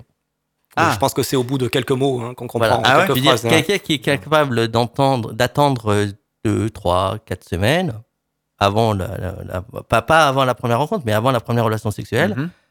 Est déjà un peu plus motivé pour, euh, pour prendre son temps que parce qu'en général, la- oui, le coup du soir, la personne est très pressée. C'est une histoire de quelques heures. Et- C'est-à-dire la personne veut, euh, bah, comme elle dit, euh, elle veut Oui, le oui, coup du soir, rapidement. quoi. Ouais, le coup Donc du soir. forcément, elle, Mais- elle veut pas attendre quoi. Est-ce que par exemple dans, dans des couples que vous voyez, Oui. ça arrive dans des consultations de love coaching qu'un des deux voilà, passe du temps sur des sites comme ça de rencontres pour, pour chercher Bien des coups sûr. d'un soir? Ben, pas plus tard Comment que vous pas ça? plus tard que jeudi, oui, jeudi hier soir, non mercredi soir, la l'homme a avoué avoir, euh, alors je sais pas si j'aurais donné le nom du site. Je sais pas. on Enfin, en tout cas, un site euh, pornographique qui commence Enfin, par. YOU. Voilà. D'accord, un site. Oui, Voilà. il, a, il a avoué à sa femme qu'il allait Non, mais la femme site. le savait déjà, donc, euh, mais euh, il a avoué. Mhm. Après, euh, j'ai déjà eu des anecdotes assez marrantes parce que quand les personnes m'appellent, euh, ben, forcément, je demande qu'est-ce qui se passe. L'homme m'avait sorti euh, quelques disputes, on a quelques disputes, on a des problèmes de communication. Quand j'ai eu la femme au téléphone, elle m'a dit, ben, il arrête pas de regarder du porno, il arrête pas de, euh, de penser à lui. Voilà, donc euh, parfois on a des versions êtes- très différentes. Quoi. Mais ça, vous le cernez de suite. Enfin, la femme vous explique ce qui se passe. Et, euh, Oui. Vous, vous... Ce que j'arrive Est-ce que vous arrivez à faire quelque chose dans ce genre de situation? On arrive toujours à faire quelque chose. Si, Vous la, arrivez- si, Non. si la personne le Mais- veut. Une question intéressante, dans toutes vos consultations de love coaching, euh, quel est, on va dire, allez, un pourcentage de succès de love coaching? Je sais pas, on, improvise la voilà, question alors en direct, hein, donc faut qu'on en c'est parle. une très bonne question parce que. Eh oui, vrai, on postule un- on on me la postule un pose love coach, aussi. mais est-ce que Après, alors, la question, c'est euh, qu'est-ce qui est la définition du succès? Si le succès, c'est de sauver un couple, je n'ai pas de stats. Moi, mon but du jeu, c'est que les gens soient mieux, les gens soient bien. Il faut que vous soyez, euh, faut que vous, ayez vos réponses et il faut que vous avancez dans la vie. En fait, finalement, vous pouvez vous rendre compte que dans un couple, euh, les personnes seraient mieux seules. Non. Non, ça vous arrive jamais, ça Non, non, Vous non. dites que les personnes soient mieux. Alors, est-ce que c'est le- que Mieux. le couple Alors, aille ah, mieux on peut être mieux. ou que alors, se rendre j'ai- compte alors, que finalement, il y a un truc, euh, bah oui, si ça va Euh, pas entre vous, bah ouais, c'est pour alors, telle et telle oui, raison. La, mais, la- euh, oui, la bah, rupture, oui. vous Alors vous ça, sépariez, quoi. oui, oui, ça, c'est, ça, ça arrive. Ça vous arrive, Oui, ça ça, ça arrive. Ou le break. D'accord. Ou le break, ça, oui. Mais non, je, non, mais pas seul dans la vie, quoi. Je veux dire, à un moment donné, il faut faire une rencontre. Je veux dire, être en Oui. couple, il y a un plus quand on est en couple. Euh, mais c'est vrai que j'ai déjà, oui, quand, quand à la personne, quand ça va plus, je leur dis, euh, je leur fais comprendre que ils peuvent rester ensemble, mais ça va être compliqué. Donc tout ça, effectivement, on peut s'en rendre compte plus facilement avec un, un professionnel comme vous, un love coach, voilà. D'où le de- travail d'analyse Hmm. pendant une longue consultation. D'accord. Euh, Brice, justement, tu as une réaction d'un auditeur justement, Oui, qui bah, oui colle avec exactement. dit, Une hein. réaction de Pascal de Toulon qui nous dit J'ai surpris ma femme sur un site de rencontre. Comment dois-je réagir? Comment lui en parler? Car je me pose beaucoup de questions. Ah oui, on disait un homme, pourquoi pas une femme? Ouais, Comment Euh, réagir? Ben, la question, c'est qu'est-ce qu'elle cherche? Parce qu'en fait, une, euh, bon, il y a infidélité. L'infidélité n'a jamais. La sexualité n'est pas l'origine de l'infidélité. Le- y a- on va, les personnes qui sont infidèles, soit elles ont besoin de se rassurer, donc elle va, ils vont, elle va collectionner euh, plusieurs euh, personnes, et dès que la personne est séduite, bah, le défi est, est- est atteint, donc euh, il passe à une autre personne. Ou alors la personne va chercher un manque parce que euh, elle a un gros, besoin d'affection, un gros besoin de parler, un gros besoin de communiquer, et son conjoint ou sa conjointe ne lui donne pas, d'après lui ou d'après elle, ce qu'il attend, ce qu'elle attend. Donc, elle va chercher ailleurs pour combler euh, ce, ce gros besoin. Donc, ce serait intéressant euh, pour l'auditeur qu'il essaye de voir qu'est-ce qu'elle cherche, parce que c'est sûrement pas sexuel, il y a sûrement autre chose derrière. D'accord. Pour vous, c'est pas. D'accord. Et ça serait la- même chose si c'était un Oui, l'inverse. Tout à fait. Voilà, Ah, tout à un fait. homme qui va sur Voilà. le site. Ben, pour revenir dans mon exemple, une personne qui a un gros besoin d'affection, j'ai eu des exemples où la femme va accoucher, euh, enfin elle est enceinte, elle accouche, elle s'occupe forcément du bébé, donc euh, elle a moins de temps pour le conjoint. Le conjoint ayant son besoin d'affection, il, il, il, il allait, il a été infidèle. Justement, les enfants, ça éloigne ou pas? Vous le voyez dans les couples? Les enfants, ça éloigne les- le couple? Ben, là Ouais. encore, ça dépend du couple. S'il y a une bonne communication, la, la colonne vertébrale d'un couple, c'est la communication. S'il y a une bonne communication, on peut passer à travers beaucoup de choses. La com, La très com. important. Exactement. Parler, beaucoup discuter. euh, Beaucoup parler. couple. C'est pas la sexualité, la colonne vertébrale d'un couple, c'est la communication. La sexualité est importante si elle est harmonieuse, mais c'est pas celle, c'est pas la sexualité qui fait tenir le couple. D'accord. Euh, Bon, on va marquer une euh, courte Oui, pause là, un petit jingle de quelques Hmm. secondes et puis on revient dans quelques instants avec notre Love Coach. Réagissez et commentez nos sujets d'actualité en rejoignant notre page Facebook Faut qu'on en parle. Faut qu'on en parle, c'est le talk show qui aborde des sujets qui vous concernent. Faut qu'on en parle, c'est également sur le web. Retrouvez toute l'actu de votre émission ainsi que nos enquêtes en replay sur fautquonenparle.fr. C'est quoi vos conseils pour euh, entretenir la flamme hein, ou alors peut-être pour relancer un couple hein? Si on parle de relancer un couple, c'est qu'il y a quelque chose qui va pas. Oui, forcément. Là, est- il est donc à l'arrêt. déjà à la base, Ouais. euh, Est-ce que quand un vase est fissuré ou cassé, comme on dit, est-ce qu'on peut vraiment le réparer Oui. ou est-ce que c'est foutu? Non. Recoller le morceau. Non, je, tout dépend. Le, on peut. Il y a des, il y a des personnes qui euh, pensent que leur relation est terminée, alors qu'en réalité, il n'y a pas de problème de couple. Il y a des problèmes qui sont à l'origine. C'est-à-dire que, comme je disais avant, je, je reprends mon exemple de, de problème d'affection. La personne, si elle a un manque d'affection, c'est pas le couple n'est pas responsable. C'est pas la relation qui est responsable. C'est c'est le problème qui est issu de l'enfance de la personne qui a des répercussions dans la vie de couple. Donc, justement, si en analysant ça, en différenciant les problèmes liés à la relation et les problèmes liés au vécu de chacun, que l'on permet de savoir si on peut sauver le couple ou pas. Si c'est des problèmes liés euh, au vécu de chacun, on peut sauver le couple parce que la relation n'est absolument pas responsable. De quelle manière Ben, en nettoyant euh, les problèmes en question. En les, en, en Nettoyer, c'est un terme que vous avez utilisé à Oui. plusieurs reprises. Alors après, bon, il y a différentes méthodes. Vous pouvez utiliser, euh, bon, euh, vous pouvez aller chez un psy, vous pouvez faire de l'hypnose. Il y a plusieurs moyens de nettoyer, mais il faut identifier. Oui, parce qu'un love coach n'est pas un psy, justement. Non. Il vous aide à identifier. Voilà, à identifier, Mhm. à faire le lien entre l'origine du problème et les répercussions dans le présent. Euh, et donc, il faut identifier le problème. Il faut euh, que la personne a envie de traiter son problème. Parce qu'on Mhm. peut très bien dire, ben, je reste comme je suis, je suis très bien, j'estime que je suis très bien. Et voilà. Et donc, c'est, et aussi, euh, et donc après, il faut, comme dit, nettoyer. Donc après, il y a plusieurs solutions et les gens vont choisir en fonction de leurs envies. Et alors, c'est là où ça devient tout intéressant, c'est que ben, si la personne change, que va devenir, que, quel est l'impact sur la relation, comment va réagir le conjoint ou la conjointe, et si la personne ne change pas, ben, idem, même question. Mais est-ce qu'on change vraiment? Oui. Vous arrivez, les gens arrivent à changer complètement? Oui, oui, bien sûr. Quand On vous dit, avez on dit souvent qu'on ne change jamais. Vous savez, quand vous avez vécu. On peut s'améliorer. on J'ai peut- souvent entendu peut- dire ça. On peut pas supprimer les problèmes liés à l'enfance, mais on peut les diminuer. Donc, par exemple, je reprends encore mon exemple de l'affection Mhm. liée au divorce. Euh, le traumatisme lié au divorce de- des parents, si euh, par la suite euh, ben, le traumatisme est moins fort dans le présent, la personne va être, en- va être moins en demande d'affection. Ça ne veut pas dire qu'elle ne va plus être en demande, mais elle va être moins en demande. Est-ce que ça va convenir au conjoint ou à la conjointe? Voilà. Donc c'est là aussi où il y a toute la notion de respect. Est-ce qu'il faut faire des efforts? Est-ce qu'il ne faut pas faire d'efforts? Est-ce que voilà. Oui, et puis si on change- Oui, Mylène, vas-y. Moi j'ai une question. On entend souvent les opposés s'attirent ou euh, qui se ressemblent s'assemblent. Mais alors dans ce cas-là, enfin, qu'est-ce qu'il faut choisir? Parce que si quelqu'un a un manque d'affection euh, et l'autre euh, n'en donne pas, qu'est-ce qui marche le mieux en fait? Faut trouver quelqu'un qui nous ressemble ou quelqu'un qui nous ressemble pas. Les deux, je m'explique. C'est-à-dire que le couple qui va durer, ils ont la même philosophie de vie. Et après, euh, après de toute manière, personne n'est exactement pareil. Donc, vous êtes forcément complémentaires dans quelque chose. Donc, euh, déjà à la base, on parle d'un homme et d'une femme. Donc, déjà, un homme et une femme n'ont pas les mêmes priorités, les mêmes critères. Euh, par exemple, la femme est beaucoup plus euh, va plus focaliser sur le confort dans le foyer. L'homme, lui, il est plus dans les besoins primaires, le toit au-dessus de la tête, le chauffage, le frigo qui est plein, etc. etc. Euh, donc forcément, il y, a- il y aura forcément une complémentarité et il peut y avoir une philosophie commune. Exemple, deux personnes qui adorent faire du sport, deux personnes qui adorent voyager, deux personnes qui euh, sont dans la remise en question, qui se connaissent à une même activité, à un même lieu de travail, qui ont la même manière de voir les choses. En fait, il faut trouver quelque chose de commun. Voilà. Après, l'inconscient joue beaucoup aussi dans les rencontres. hein. C'est un peu le problème. Bah, c'est il y a un peu le problème, c'est que on a les yeux qui, qui brillent, le cœur qui bat, mais l'inconscient a aussi pu travailler en amont. Il y a un feeling quand même aussi, il y a une part de magie dans un Tout couple. fait, tout à fait, exactement. Ouais. Très très bonne. euh, Une question remarque. Sébastien de Melun tiens, qui vient d'arriver Ah. sur, euh, sur nos écrans. Alors, euh, complètement rien à voir. hein. C'est vrai que la Saint-Valentin euh, bien, euh, pointe le bout de son nez, comme on dit. Oui. C'est euh, donc le, le- le 14 février. Cette année, que dois-je faire pour la Saint-Valentin? Voilà une question toute simple. Alors, une réponse toute simple, ce qu'il veut. Et surtout, ce qu'il veut. Cadeau, resto, rien même, rien. Alors, rien non, je m'explique. euh, bon, la Saint-Valentin, c'est un peu comme Noël, c'est un peu la fête obligatoire. Ah, Bon. Euh, C'est-à-dire que euh, ne pas faire la Saint-Valentin, ça peut, on peut passer pour quelqu'un. Bon.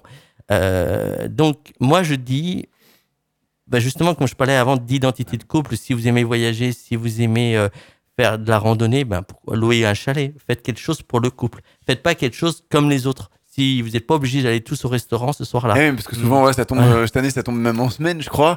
Euh, voilà, le classique, un chalet pour la soirée, bon. euh, Bah, non, si c'est on le possible. reporte un week-end où on Ouais, se dit, voilà, oui, voilà. on se cale mais, ça. voilà. mais si Mm. vous êtes cocooning tous les deux, bah, faites une soirée cocooning chez vous.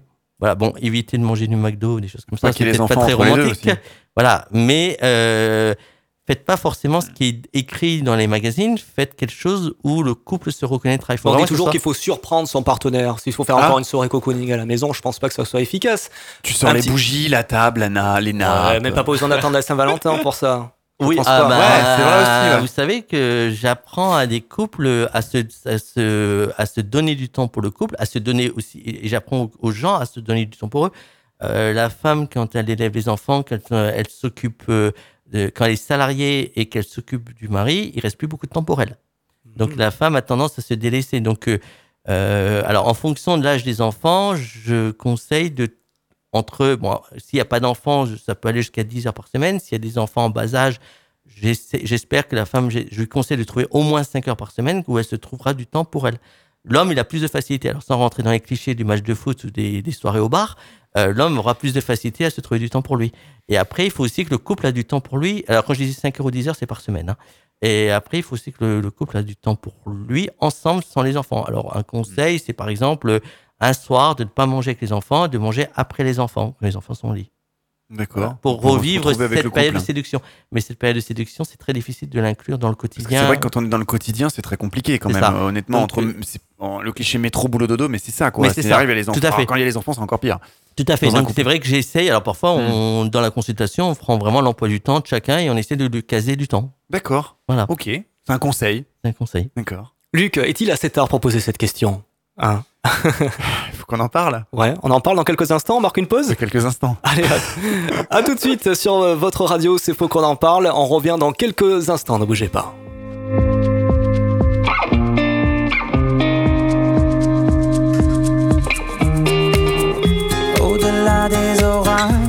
Je pars en voyage. Mon âme au vent, le cœur éléphant. Je suis parti d'ici pour rencontrer la vie, être vivant énormément.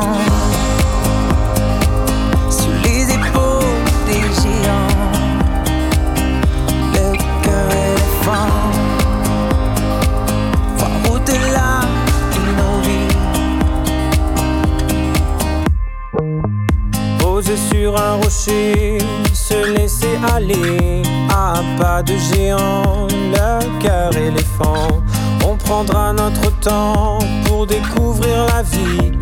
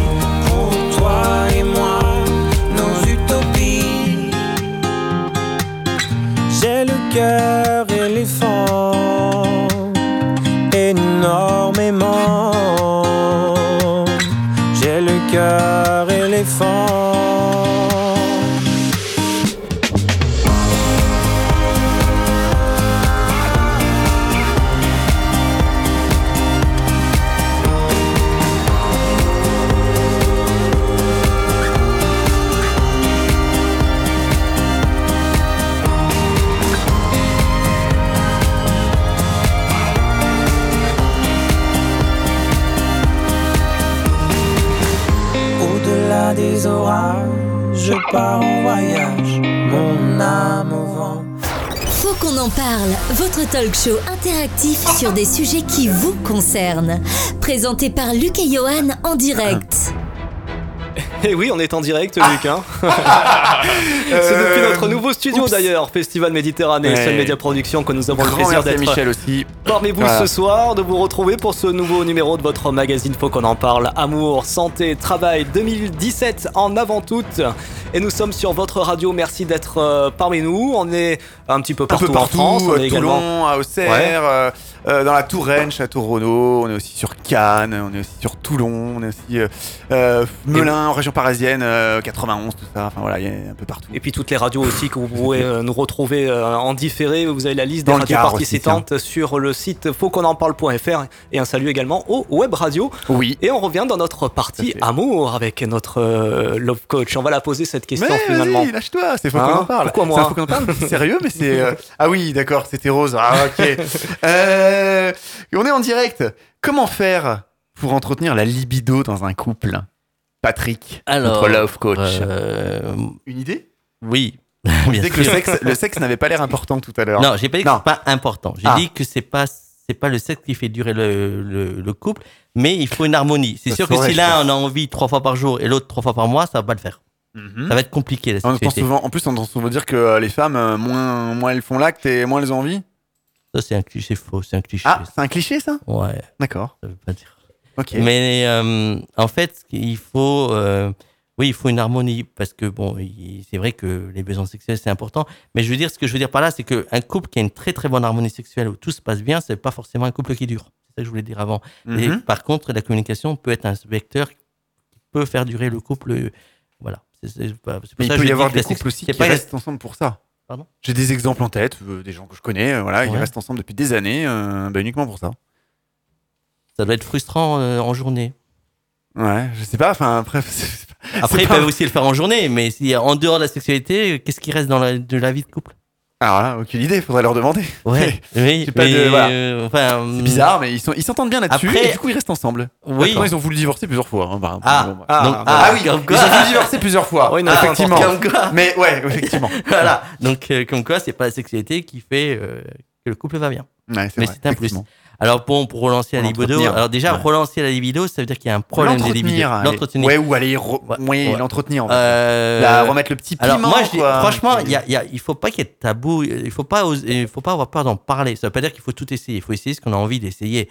Mais il faut pas avoir peur d'en parler. Et puis aujourd'hui, on a accès à toutes les sexualités possibles et imaginables par Internet, à la télé ou que sais-je. Donc, euh, ne pas hésiter à en parler. Alors, soit le partenaire ou la partenaire dira non, soit elle dira oui. Dans ce cas-là, il faut essayer.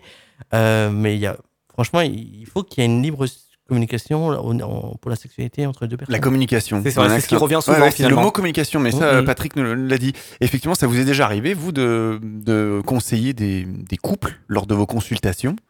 Sur euh, On- la libido je ne fais pas d'exercice pratique. Non, je doute, euh, ou des exemples, non, mais euh, sans aller jusque-là. Non, mais, dire, oui, mais attendez, c'est peut-être c'est peut-être après, là, vous devriez après, ça ou ça, après, que ça va vous euh. Oui, la sexualité est un sujet qui revient de temps en c'est temps. un sujet qui doit revenir dans les sûr. consultations. Après, il y a. Alors, il est clair que quand les couples me consultent, euh, il y a forcément des problèmes de couple. Donc, c'est sûr que quand vous avez des, disputes quotidiennement, ou voire plusieurs fois par jour, ou euh, trois, quatre fois par semaine, Hmm. euh, il y en a un des deux souvent qui n'a pas envie. Voilà. Euh, Mais ça, c'est pas un problème sexuel, c'est parce que l'ambiance n'y est pas, quoi. Voilà. Donc, euh, c'est vrai que, alors, des problèmes purement sexuels, alors je suis pas médecin non plus, hein.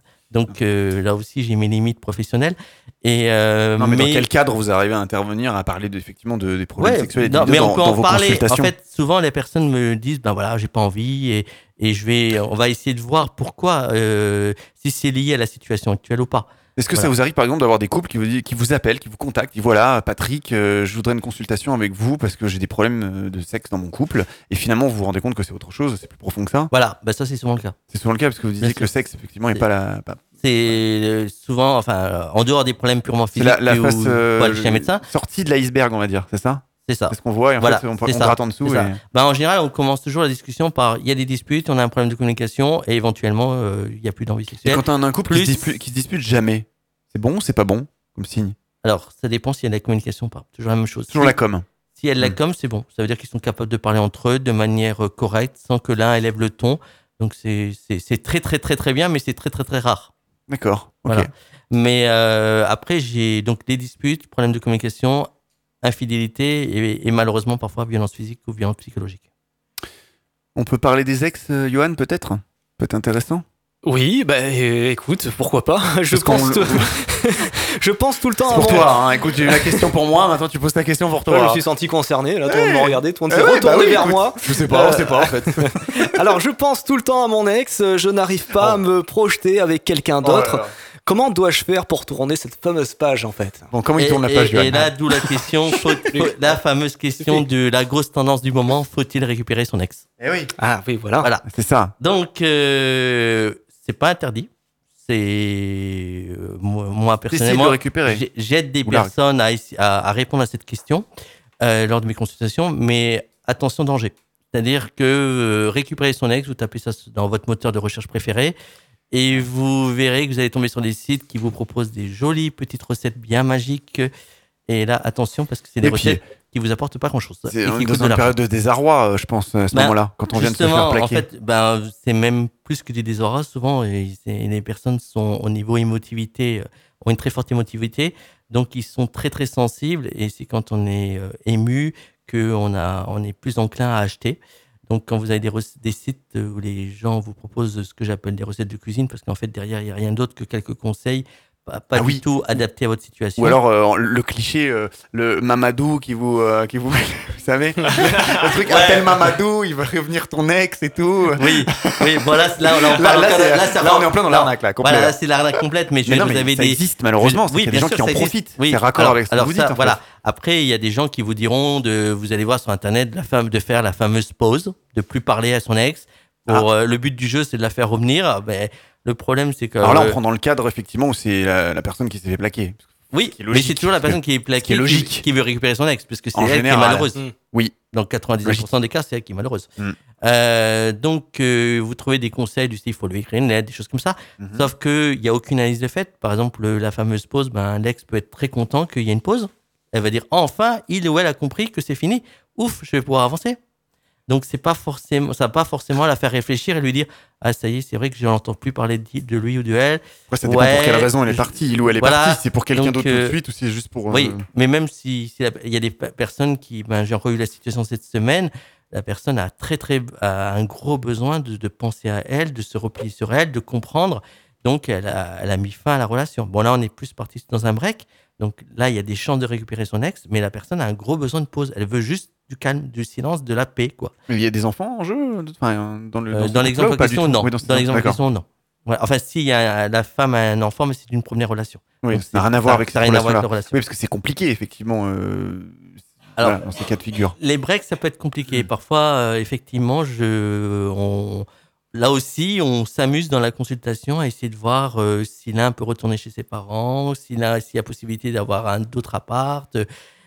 Oui, on- parfois, on, on va vraiment euh, dans les budgets, on essaie de voir qu'est-ce qu'on peut faire et tout ça. ça dépend. Là encore, ça- Ah alors, oui, vous allez loin. oui. voilà, Non. donc oui. Euh, donc, il fait, donc tout ça pour dire que les fameuses recettes de cuisine sont jamais adaptées à votre situation. Donc, et, et donc vous allez dépenser votre argent pour rien. Et vous, vos consultations sont forcément uniques, je dirais. Oui. Euh, à Tout chaque fois, vous avez une histoire différente. Tout à fait. C'est l'avantage de mon métier, j'ai pas de routine. Ouais, ça, c'est. C'est un métier sympathique, finalement. Ah, tout à fait. Je veux dire, j'ai. Question bête, forcément, un love coach. Des sous, faut le payer, le love coach. Ça coûte combien une consultation d'un love coach? Alors, Comment ça se passe? Moi, j'ai des tarifs uniques. Donc, que la consultation dure 2 heures ou 5 heures, c'est le même prix.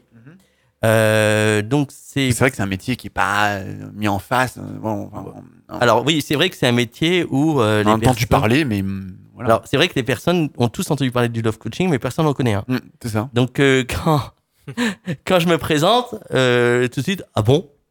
Avec des gros yeux. Euh, Quand on dit tiens Patrick, euh, voilà. qu'est-ce que tu fais comme boulot? Je suis love Et- coach. Voilà, je suis coach pour couple. Et là, tout de suite, on fait les D'accord. gros yeux. Ah bon euh, Comme quoi, oui, ça existe. Il y en a en vrai. Ça existe vraiment. C'est pas qu'à la télé.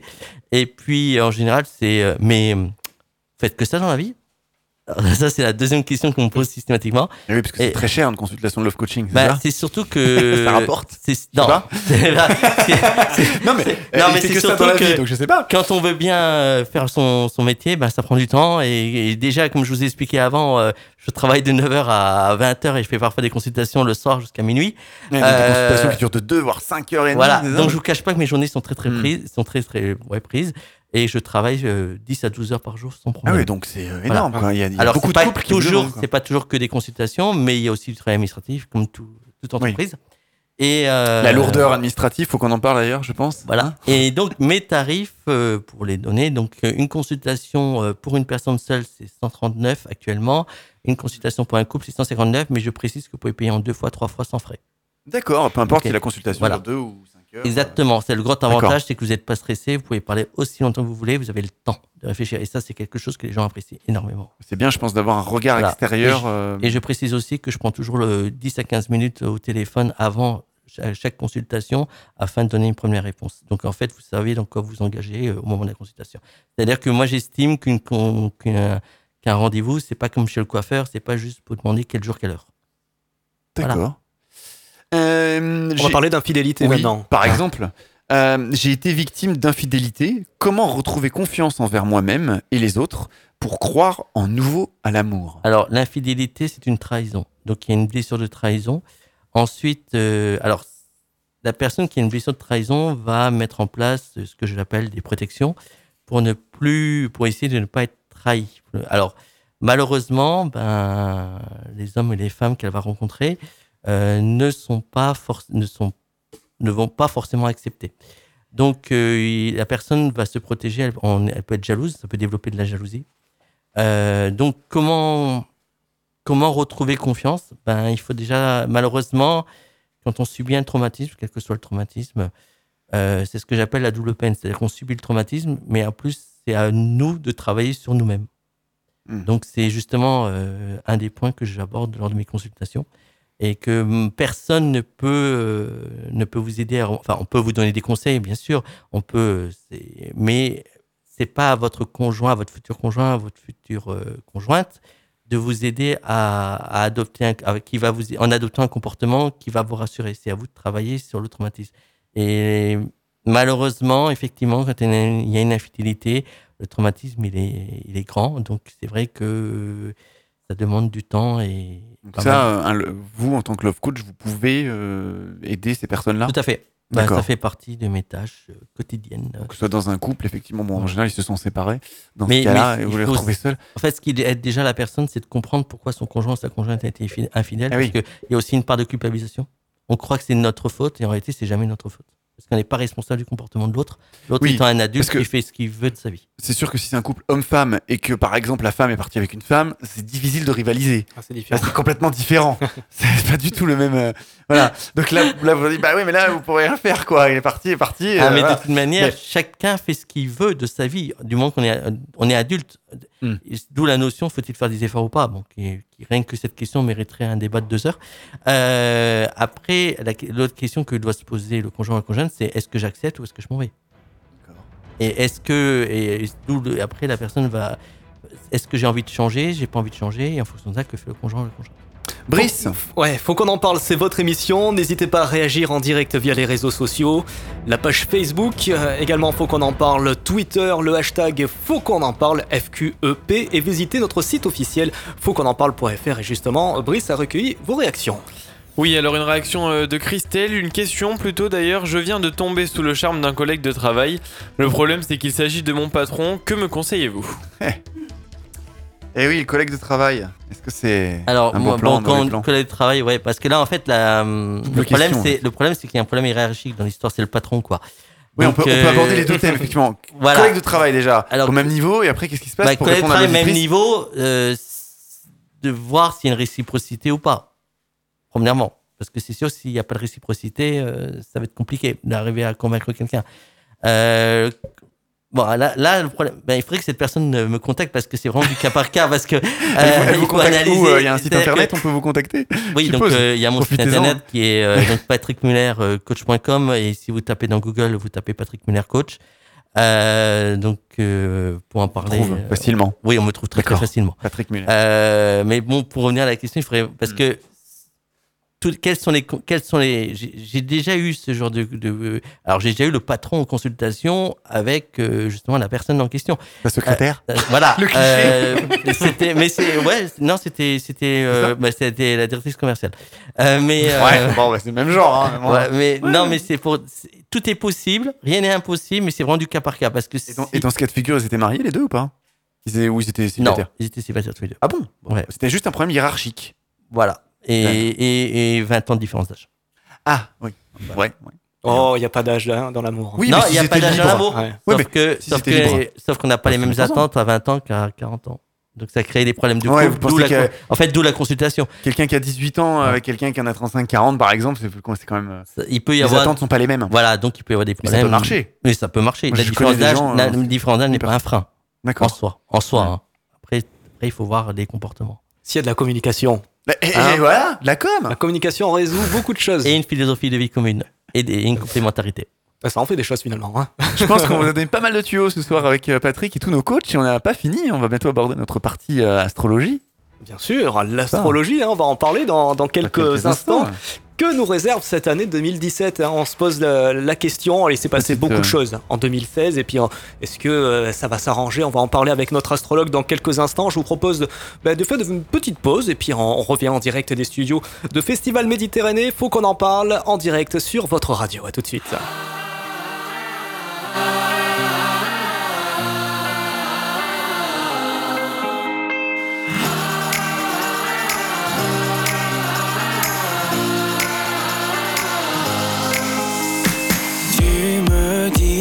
Regarder la vie en couleur quand il fait noir autour de moi. Sur le dos, j'ai traîné pas mal de douleurs. Toi, tu me portais à bout de bras.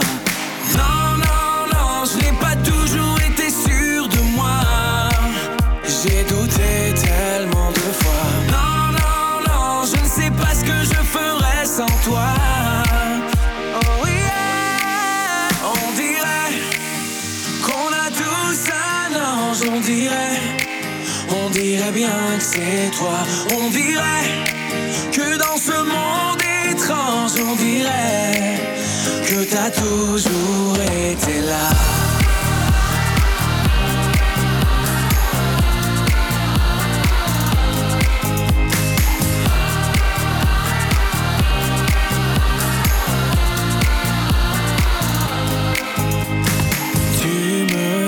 Que mon rêve juste à côté, que j'ai juste à tendre la main. Toute ma vie, je peux la passer à t'écouter.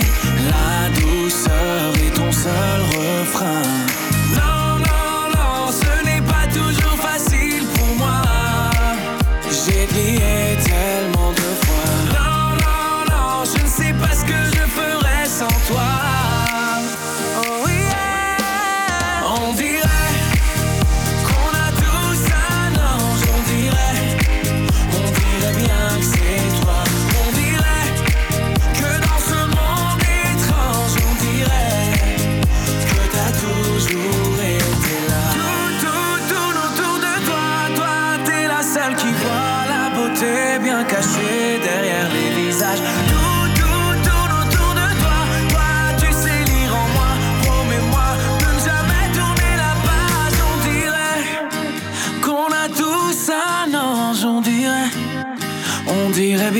c'est toi, on dirait que dans ce monde étrange, on dirait que t'as toujours été On là. dirait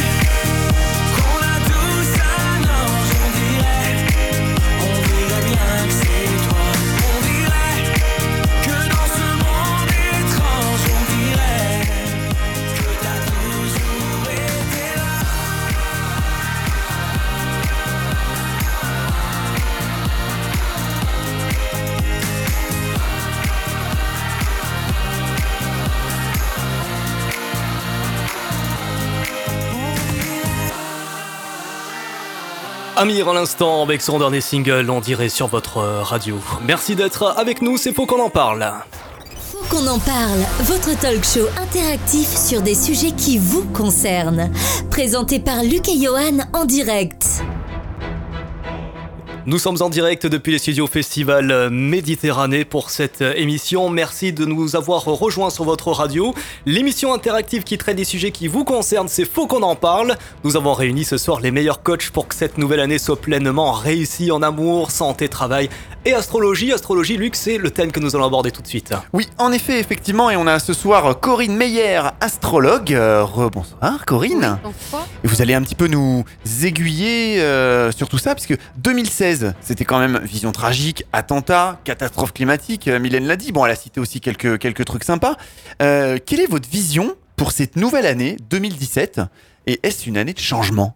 Ah, ça, c'est certain, euh, par du fait que au niveau planétaire, c'est disons assez. Il y a certaines planètes qui sont quand même qui portent à une certaine tension, mais par ailleurs, il faut tenir compte aussi de la numérologie, parce que je tiens quand même à tout se rejoindre, que ce soit la numérologie. On est, euh, on vient de finir un, un cycle de neuf années. Donc on repart sur un, un nouveau cycle euh, qui est l'année 2017 en une année 1, qui, est le, qui va permettre de une, euh, un nouveau chemin qui, qui s'engage sur neuf années, donc euh, projet, réalisation, renouveau, changement. Donc en fait, on Positif. tourne une page Mhm. et on doit absolument, parce que ça dépend euh, de nous tous, à pouvoir euh, aller vers un mieux, vers une... euh, avoir ce...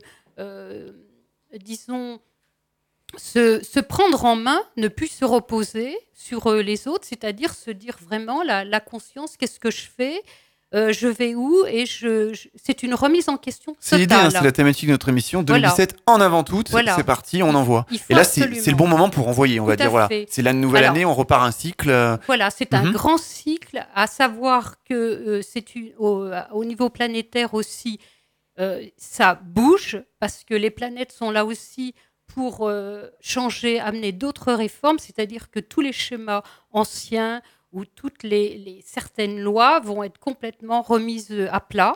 C'est absolument indispensable parce que si on ne passe pas ce cap-là, euh, on, on est à peu près sûr que l'année prochaine, on aura le, euh, les erreurs seront pour, pour 9 ans, ça, si je vous suis. bah, C'est-à-dire que c'est surtout si cette année-là, en un, on n'est pas responsable et qu'on ne change pas, euh, on aura des, il y aura des conséquences qui seront vraiment euh, assez fortes pour l'année prochaine. Donc on va positiver parce que le but, c'est pas de, se, de toujours vivre dans une certaine forme de, de, de stress et d'angoisse, c'est se, dire, bon, euh, voilà, nouveau cycle pour, te- euh, pour tout le monde, c'est une année 1 universelle, les planètes parlent et on y va et on se remet plus, ce sera plus une année qui va aussi... euh, Qui va faire table rase un peu des mauvaises voilà. expériences passées. C'est une refonte. Il faut vraiment penser. Alors, euh, évidemment, le français, le français euh, a beaucoup de difficultés à vouloir changer. Ça, c'est le propre du français. Mais là, c'est c'est une nécessité. Ah, il va y avoir beaucoup de changements, déjà, effectivement, côté politique, mais aussi dans la vie personnelle des gens. Euh, donc, s'il y a eu des mauvaises choses l'année dernière, euh, cette Ah bah, année, de toute façon, il y a pas de- accumulé depuis Excuse-moi, plusieurs années. C'était pas il y a 5 ans le changement au niveau politique, normalement? Non? Et il y a eu un auditeur qui en a parlé que cette Ah, année, ça allait être une année de changement. Alors après, on verra bien. Ah, hein. oui, tout à Mais fait, alors ouais. peut-être qu'il est complètement en, en raccord et que, coordonné avec euh, les planètes. Bien Bah sûr, ouais. parce que c'est un système qui est en train de s'effondrer, c'est-à-dire qu'on ne peut plus attendre. Là, il faut, c'est-à-dire Ah bah que ce oui, soit ça. dans toute. Dans, alors, on va parler surtout au, au niveau planétaire, euh, on va regarder euh, aussi les, les, grands mots, ça va être la sécurité, ça va être la famille, ça va être les associations, ça va être les enfants, les, maisons de retraite, tout ce qui concerne, on va être plus euh, jusqu'en octobre euh, euh, 2017, on, on va essayer de... Enfin, normalement, c'est ce qui doit se faire, cette remise en, question doit être... Le sujet, c'est là, c'est la France. Comme, en fait, en astrologie chinoise, c'est un coq. Le coq représente aussi la France. Il est très fier. C'est la transparence qui est très, très importante dans cette année. Donc, ça ne marchera pas si euh, euh, il y a déviance ou si les... c'est pas clair. Ou si le système est biaisé, non Par Ah bah exemple ça, ça, ça, Ça ça peut pas marcher. pas. Non, Cette non, année, ça ça le marche pas. pas, Il peut non. pas y avoir de, de corruption. Bah, de il y en aura droit toujours parce qu'on sait très bien que euh, malheureusement, euh, mais Mhm. on est, on est Mais c'est même- pas l'idée. L'idée, c'est l'année- Voilà. une année de transparence. Et les, les gens ont besoin Ça commence de... mal, hein Oui, mais, oui, Ah oui, d'accord. ouais, ouais, si on est raccord avec la politique, bon, ok. Mais... Oui, là, là, là, je dirais, moi, grande tendance, hein, parce que ce sont des généralités. euh, euh, Mm. Je veux dire, on ne peut Mm. pas euh, aller que dans un secteur. Oui, c'était- c'est l'idée, justement, voilà, il faut que- Mais on veut, le, euh, disons que les, les, les comme il y a, les gens se sentent un peu floués, se sentent mal, en ont assez. Donc, euh, il y, a, y a toute un, une force énergétique planétaire qui est là En pour fait, ça tombe au bon en moment. avant. Ça tombe au moment parce que les planètes, Voilà. on choisit pas où elles se placent. Bah, euh, c'était- elle bouge, hein, donc, Oui. euh, donc euh, de ce fait-là, il y a Jupiter aussi qui est en balance, donc il va énormément solliciter l'harmonie. Le, le- donc on sent que les gens ont envie de parler, mais Mhm. de- ils veulent plus subir. Donc, mais euh, il faut aussi concilier, parler. C'est sûr que la première évidence, c'est qu'au niveau du chef d'État qui sera désigné, euh, il faut qu'il communique. S'il n'y a pas de communication, ce sera encore une fois, on, est, parle, on, on parle beaucoup ce soir du mot communication, Mhm. mais c'est fondamental. Si on n'a pas de communication cette année, ça veut dire qu'on va se retrouver euh, en- vers, le, vers mi-octobre, fin d'année, avec une révolution, parce qu'on n'aura pas de... euh, parce que personne ne voudra comprendre, parce qu'on a besoin de comprendre ce qui va se passer quand on fait une refonte des, de, de- de schémas qui ne, qui ne tiennent plus la route. Il faut pouvoir expliquer euh, ce, pourquoi on le fait, mais pas l'expliquer comme ça en disant l'imposer. Tout ce qui sera imp- imposé d'une façon autoritaire et, et disons avec force ne passera pas. C'est-à-dire que les gens vont rester à un moment donné Pas de en train 49.3 cette année. Et- mais ça pas si par contre, pardon? Pas de 49.3 cette année, on passe pas les choses de force. Bah, euh, Ce serait pas bon à faire. Pour vous, c'est une année, voilà, il faut communiquer, c'est une année Voilà. positive, on faut- redémarre un cycle voilà. nouveau. Il faut par- c'est-à-dire qu'il faut se tenir la main, Mhm. c'est une solidarité, c'est prendre conscience de l'autre, de la personne qui est à côté de nous. euh, Est-ce qu'elle a besoin du- d'une aide Il faut regarder, regarder, anticiper. euh, donner un peu plus d'amour, euh, de partage, et c'est pas grand-chose. C'est pas toujours euh, on monnaie, on... Non, on peut faire un geste, on peut aider une personne âgée qui est, qui est dans son immeuble, aller lui euh, porter euh, ce dont elle a besoin. euh, en- le, je pense que c'est ça qui est... Enfin, pour moi, c'est ça qui est le plus important. D'accord. En, en termes d'actualité. Oui. Tiens, d'actualité par exemple. À quoi doit-on s'attendre? Vos prévisions au niveau politique par exemple Ah, la, la- Allez, la ouais. question Oh. piège, parce que c'est vrai que je suis pas trop... euh, Bon, allez, on va je rester plus, dans le terme du général. hein, voilà, général, parce Bah que oui, je parce qu'on a pu m'intéresse plus voir à qu'aux l'être humain États-Unis. qu'à la Non, mais parce qu'effectivement, oui. on a pu voir qu'aux. États-Unis, on l'a dit, la surprise avec Trump, on a le Brexit l'année dernière, les mauvaises prévisions de sondage. euh, Oui, la première de la droite, on parlait mal, euh, machin. Donc vous voulez que je m'engage, non, mais, quoi? non, non, Non, non. non, mais est-ce que cette année, euh, Ouais. ouais, donnez votre ressenti. Je pense que je pense que les l'ambiance, elle, bon, elle est, elle est quand même floue encore. hein, je le redis bien parce que Rien n'est joué est- pour rien? Rien n'est joué parce qu'il y, a- il y a- il y a cette forme où tout le monde est dans la perspective et, et je pense que la majorité des gens se disent mais on vit de plus en plus mal. Euh, donc là, il y a un problème qui se pose. Euh, les gens s'en vont euh, souvent à l'étranger. Moi, je les vois dans mon travail. euh, ils quittent, ils quittent carrément la France. Donc, on peut se poser vraiment des questions. Euh, et il y a une, une, une forme de d'insatisfaction, de frustration, de, euh, de stress. Euh, donc, euh, le- la personne que on choisira, quelqu'un déjà Mhm. qui soit, euh, qui puisse agir et qui ne fasse pas passer sa personnalité, c'est-à-dire qui s'inquiète de son pays. Qui fasse la com. Bah, Ouais. Et niveau actualité, malheureusement, nous avons pu le, Eh le constater une nouvelle fois euh, cette année. Oui. Euh, les attentats, des images euh, Ouais, tragiques. alors, les gens ont besoin aujourd'hui ouais. d'être rassurés. Est-ce que cette année 2017, Bah, qu'est-ce que vous voyez? Malheureusement, malheureusement, il y a quand même des, des- des- des aspects planétaires qui sont, disons, euh, assez forts. Et on peut s'attendre à des choses incontrôlables ou, ou des tempêtes ou un volcan qui, euh, voilà, sans qu'on puisse arriver à, le détecter avant. Il y aura, il y aura encore beaucoup de, euh, de situations euh, imprévisibles qu'on ne gérera pas. Peut-être ça peut être un virus ou quelque chose qui, qui arrive comme ça. Il y a un grand chamboulement qui va se faire. Alors déjà, au niveau des médicaments, les gens veulent maintenant plus se soigner au niveau la, tout ce qui est homéopathique, en bioénergie, puis on ferme les portes, et puis on, empêche en fait euh, volontairement de faire par- parler toujours les l'holding, les grosses, euh, euh, disons. Et, là, le système va se casser parce qu'on va retourner à des vraies valeurs. Et il le faut, c'est impératif parce que il y a aussi, je pense, les gens ont envie de se connaître. Moi, je le ressens de plus en plus, c'est-à-dire c'est la quête de soi, pourquoi je suis là, qu'est-ce que je fais, où je vais, comment ma vie c'est quoi? Donc on peut se poser quand même, il faut se poser les bonnes questions euh, sur euh, et je, pense qu'on va aussi vers une certaine forme de spiritualité. Attention, quand je dis spiritualité, c'est plutôt l'ouverture, la connaissance de soi, l'évolution intérieure. Euh, ça, c'est très important. Et ça, c'est à développer euh, tout au long de cette année, puisqu'elle va en fait euh, consolider euh, les, ce qui va se passer dans les années futures. Alors, espérons que euh, ça se passe. hein. Seul l'espoir fait vivre. hein. On revient juste dans quelques secondes. À tout de suite. Faut qu'on en parle, c'est également sur le web. Retrouvez toute l'actu de votre émission ainsi que nos enquêtes en replay sur fautquonenparle.fr.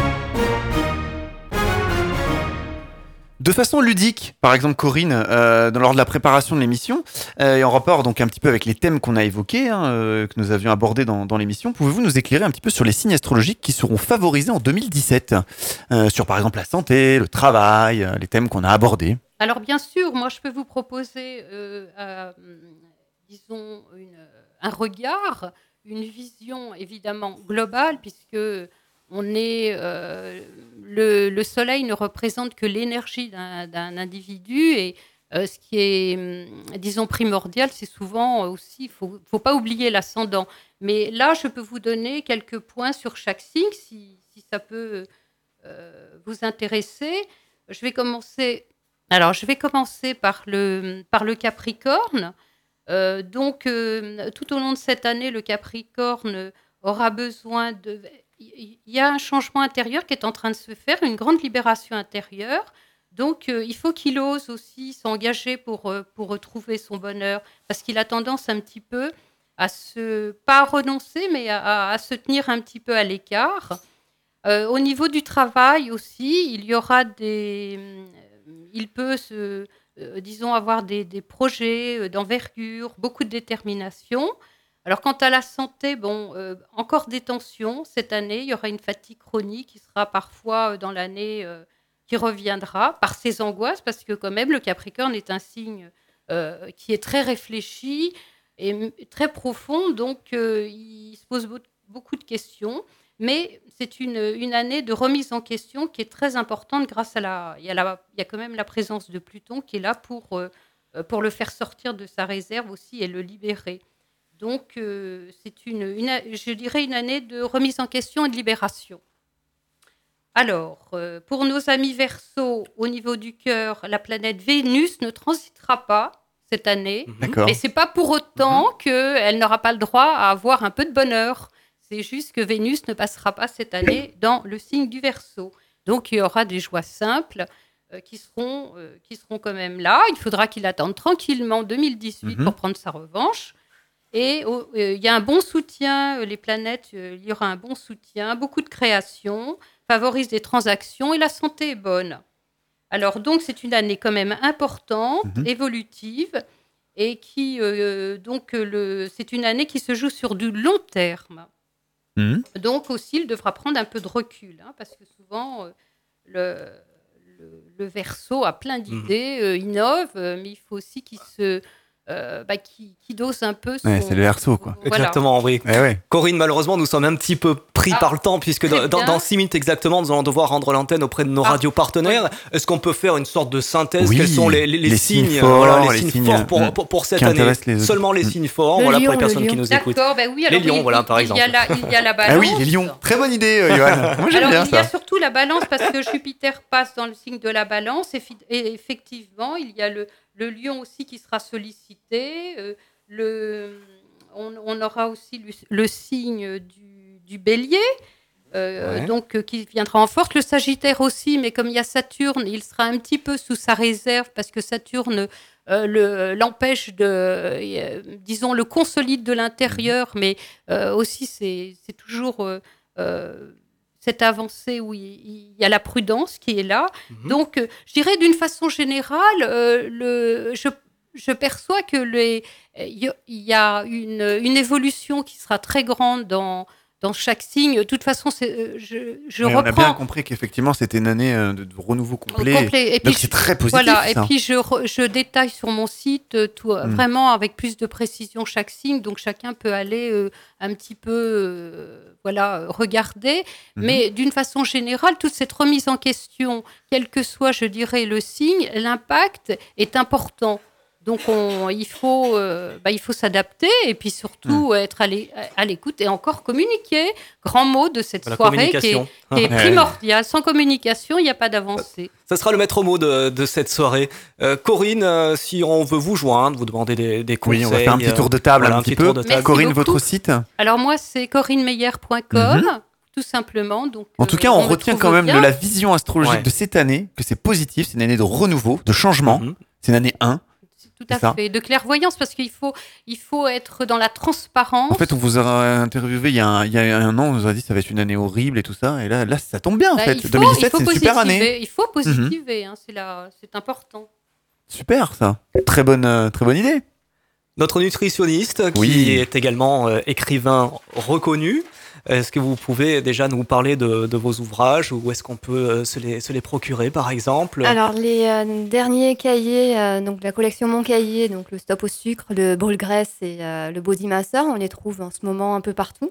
Donc Marie-Laure Euh, André, on précise Oui, l'auteur. Marie-Laure Ah, André. ah oui, quand même. Donc, euh, les éditions Solar, on les trouve en librairie, euh, Fnac, euh, sur Internet, euh, dans, même dans les, les grands magasins, etc. Et euh, moi, on peut me contacter sur mon blog euh, www.passionnutrition tout attaché.com.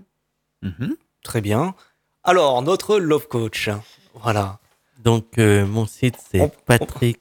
On peut vous joindre donc de 10h jusqu'à. Voilà, jusqu'à pas d'heure. Et, le, et le dimanche. Et le Non, dimanche. Surtout pas le dimanche. Mais par contre, vous pouvez m'écrire le dimanche. Ça, et nous, surtout, n'hésitez pas à m'écrire le dimanche. Euh, vous pouvez, euh, donc, euh, mon site, c'est patrick. point- Euh, non, patrickmuller coach.com. Euh, donc, euh, sinon, on tape dans Google Patrick Muller Coach. Euh, je précise aussi que si vous vous inscrivez à la newsletter, si vous utilisez le formulaire de contact pour euh, une consultation, ou bien si vous êtes intéressé par mes formations en ligne, euh, vous recevrez euh, des conseils pour de couple euh, par email. Ça peut toujours être intéressant, c'est gratuit. Donc autant en profiter. Et donc je suppose aussi qu'effectivement, puisque là, euh, nous on est physiquement dans le sud de la France, bon vous faites du Skype aussi, etc. Mais Tout vous avez fait. des collègues aussi euh, ailleurs, par exemple en Bretagne, en Touraine, Ah, mais- mais il en faut région pas- parisienne. Mais il Donc, faut pas aller chez les aller- collègues, il faut aller chez. Mais Vous n'allez pas faire toute la France quand même. Bah en fait, avec Skype, si Non, je mais fais toute la France. Mais après, c'est-à-dire que on a bon, mis je- en lumière la profession. Voilà, soir, je me quand même. déplace euh, dans toute la Mhm. région PACA et puis sinon, oui, effectivement, il y a d'autres collègues. Pour les, les auditeurs qui nous écoutent un petit peu partout en France ce soir. Par téléphone également, on peut faire des consultations. Tout à fait. Oui, Comme je très suppose bien. Corinne Tout à aussi. fait, oui. aussi, Eh ben, d'accord. Donc on a toutes vos coordonnées. Je consulte principalement aussi D'accord. Bon, Je pense qu'on a fait euh, une, une bonne euh, approche pour cette année 2017, une année positive. On vous a donné, j'espère, les meilleurs conseils de nos meilleurs coachs réunis euh, en studio. Et on va les remercier, bien oui, évidemment. puisque notre, euh, notre coach travail a dû nous quitter euh, en direct. Et voilà, elle avait des, Ouais, c'était euh, Des- Charlotte Barré. tout à fait. Merci euh, Recrutement. Marie-Laure André, Merci à vous. nutritionniste à l'hôpital Saint-Thomas Ouais. également à Toulon. Brice, notre grand community manager. Merci à vous. Merci, rien. merci Toujours un Mylène, plaisir, hein, euh, Merci. journaliste pour Merci. Sun Media Production. Merci, à bientôt. Corinne Mhm. Meyer, notre astrologue. Merci, Merci, beaucoup. Merci, merci. de votre participation. Et puis bien sûr, on termine avec notre Love Coach. Merci Patrick Muller. Merci à vous.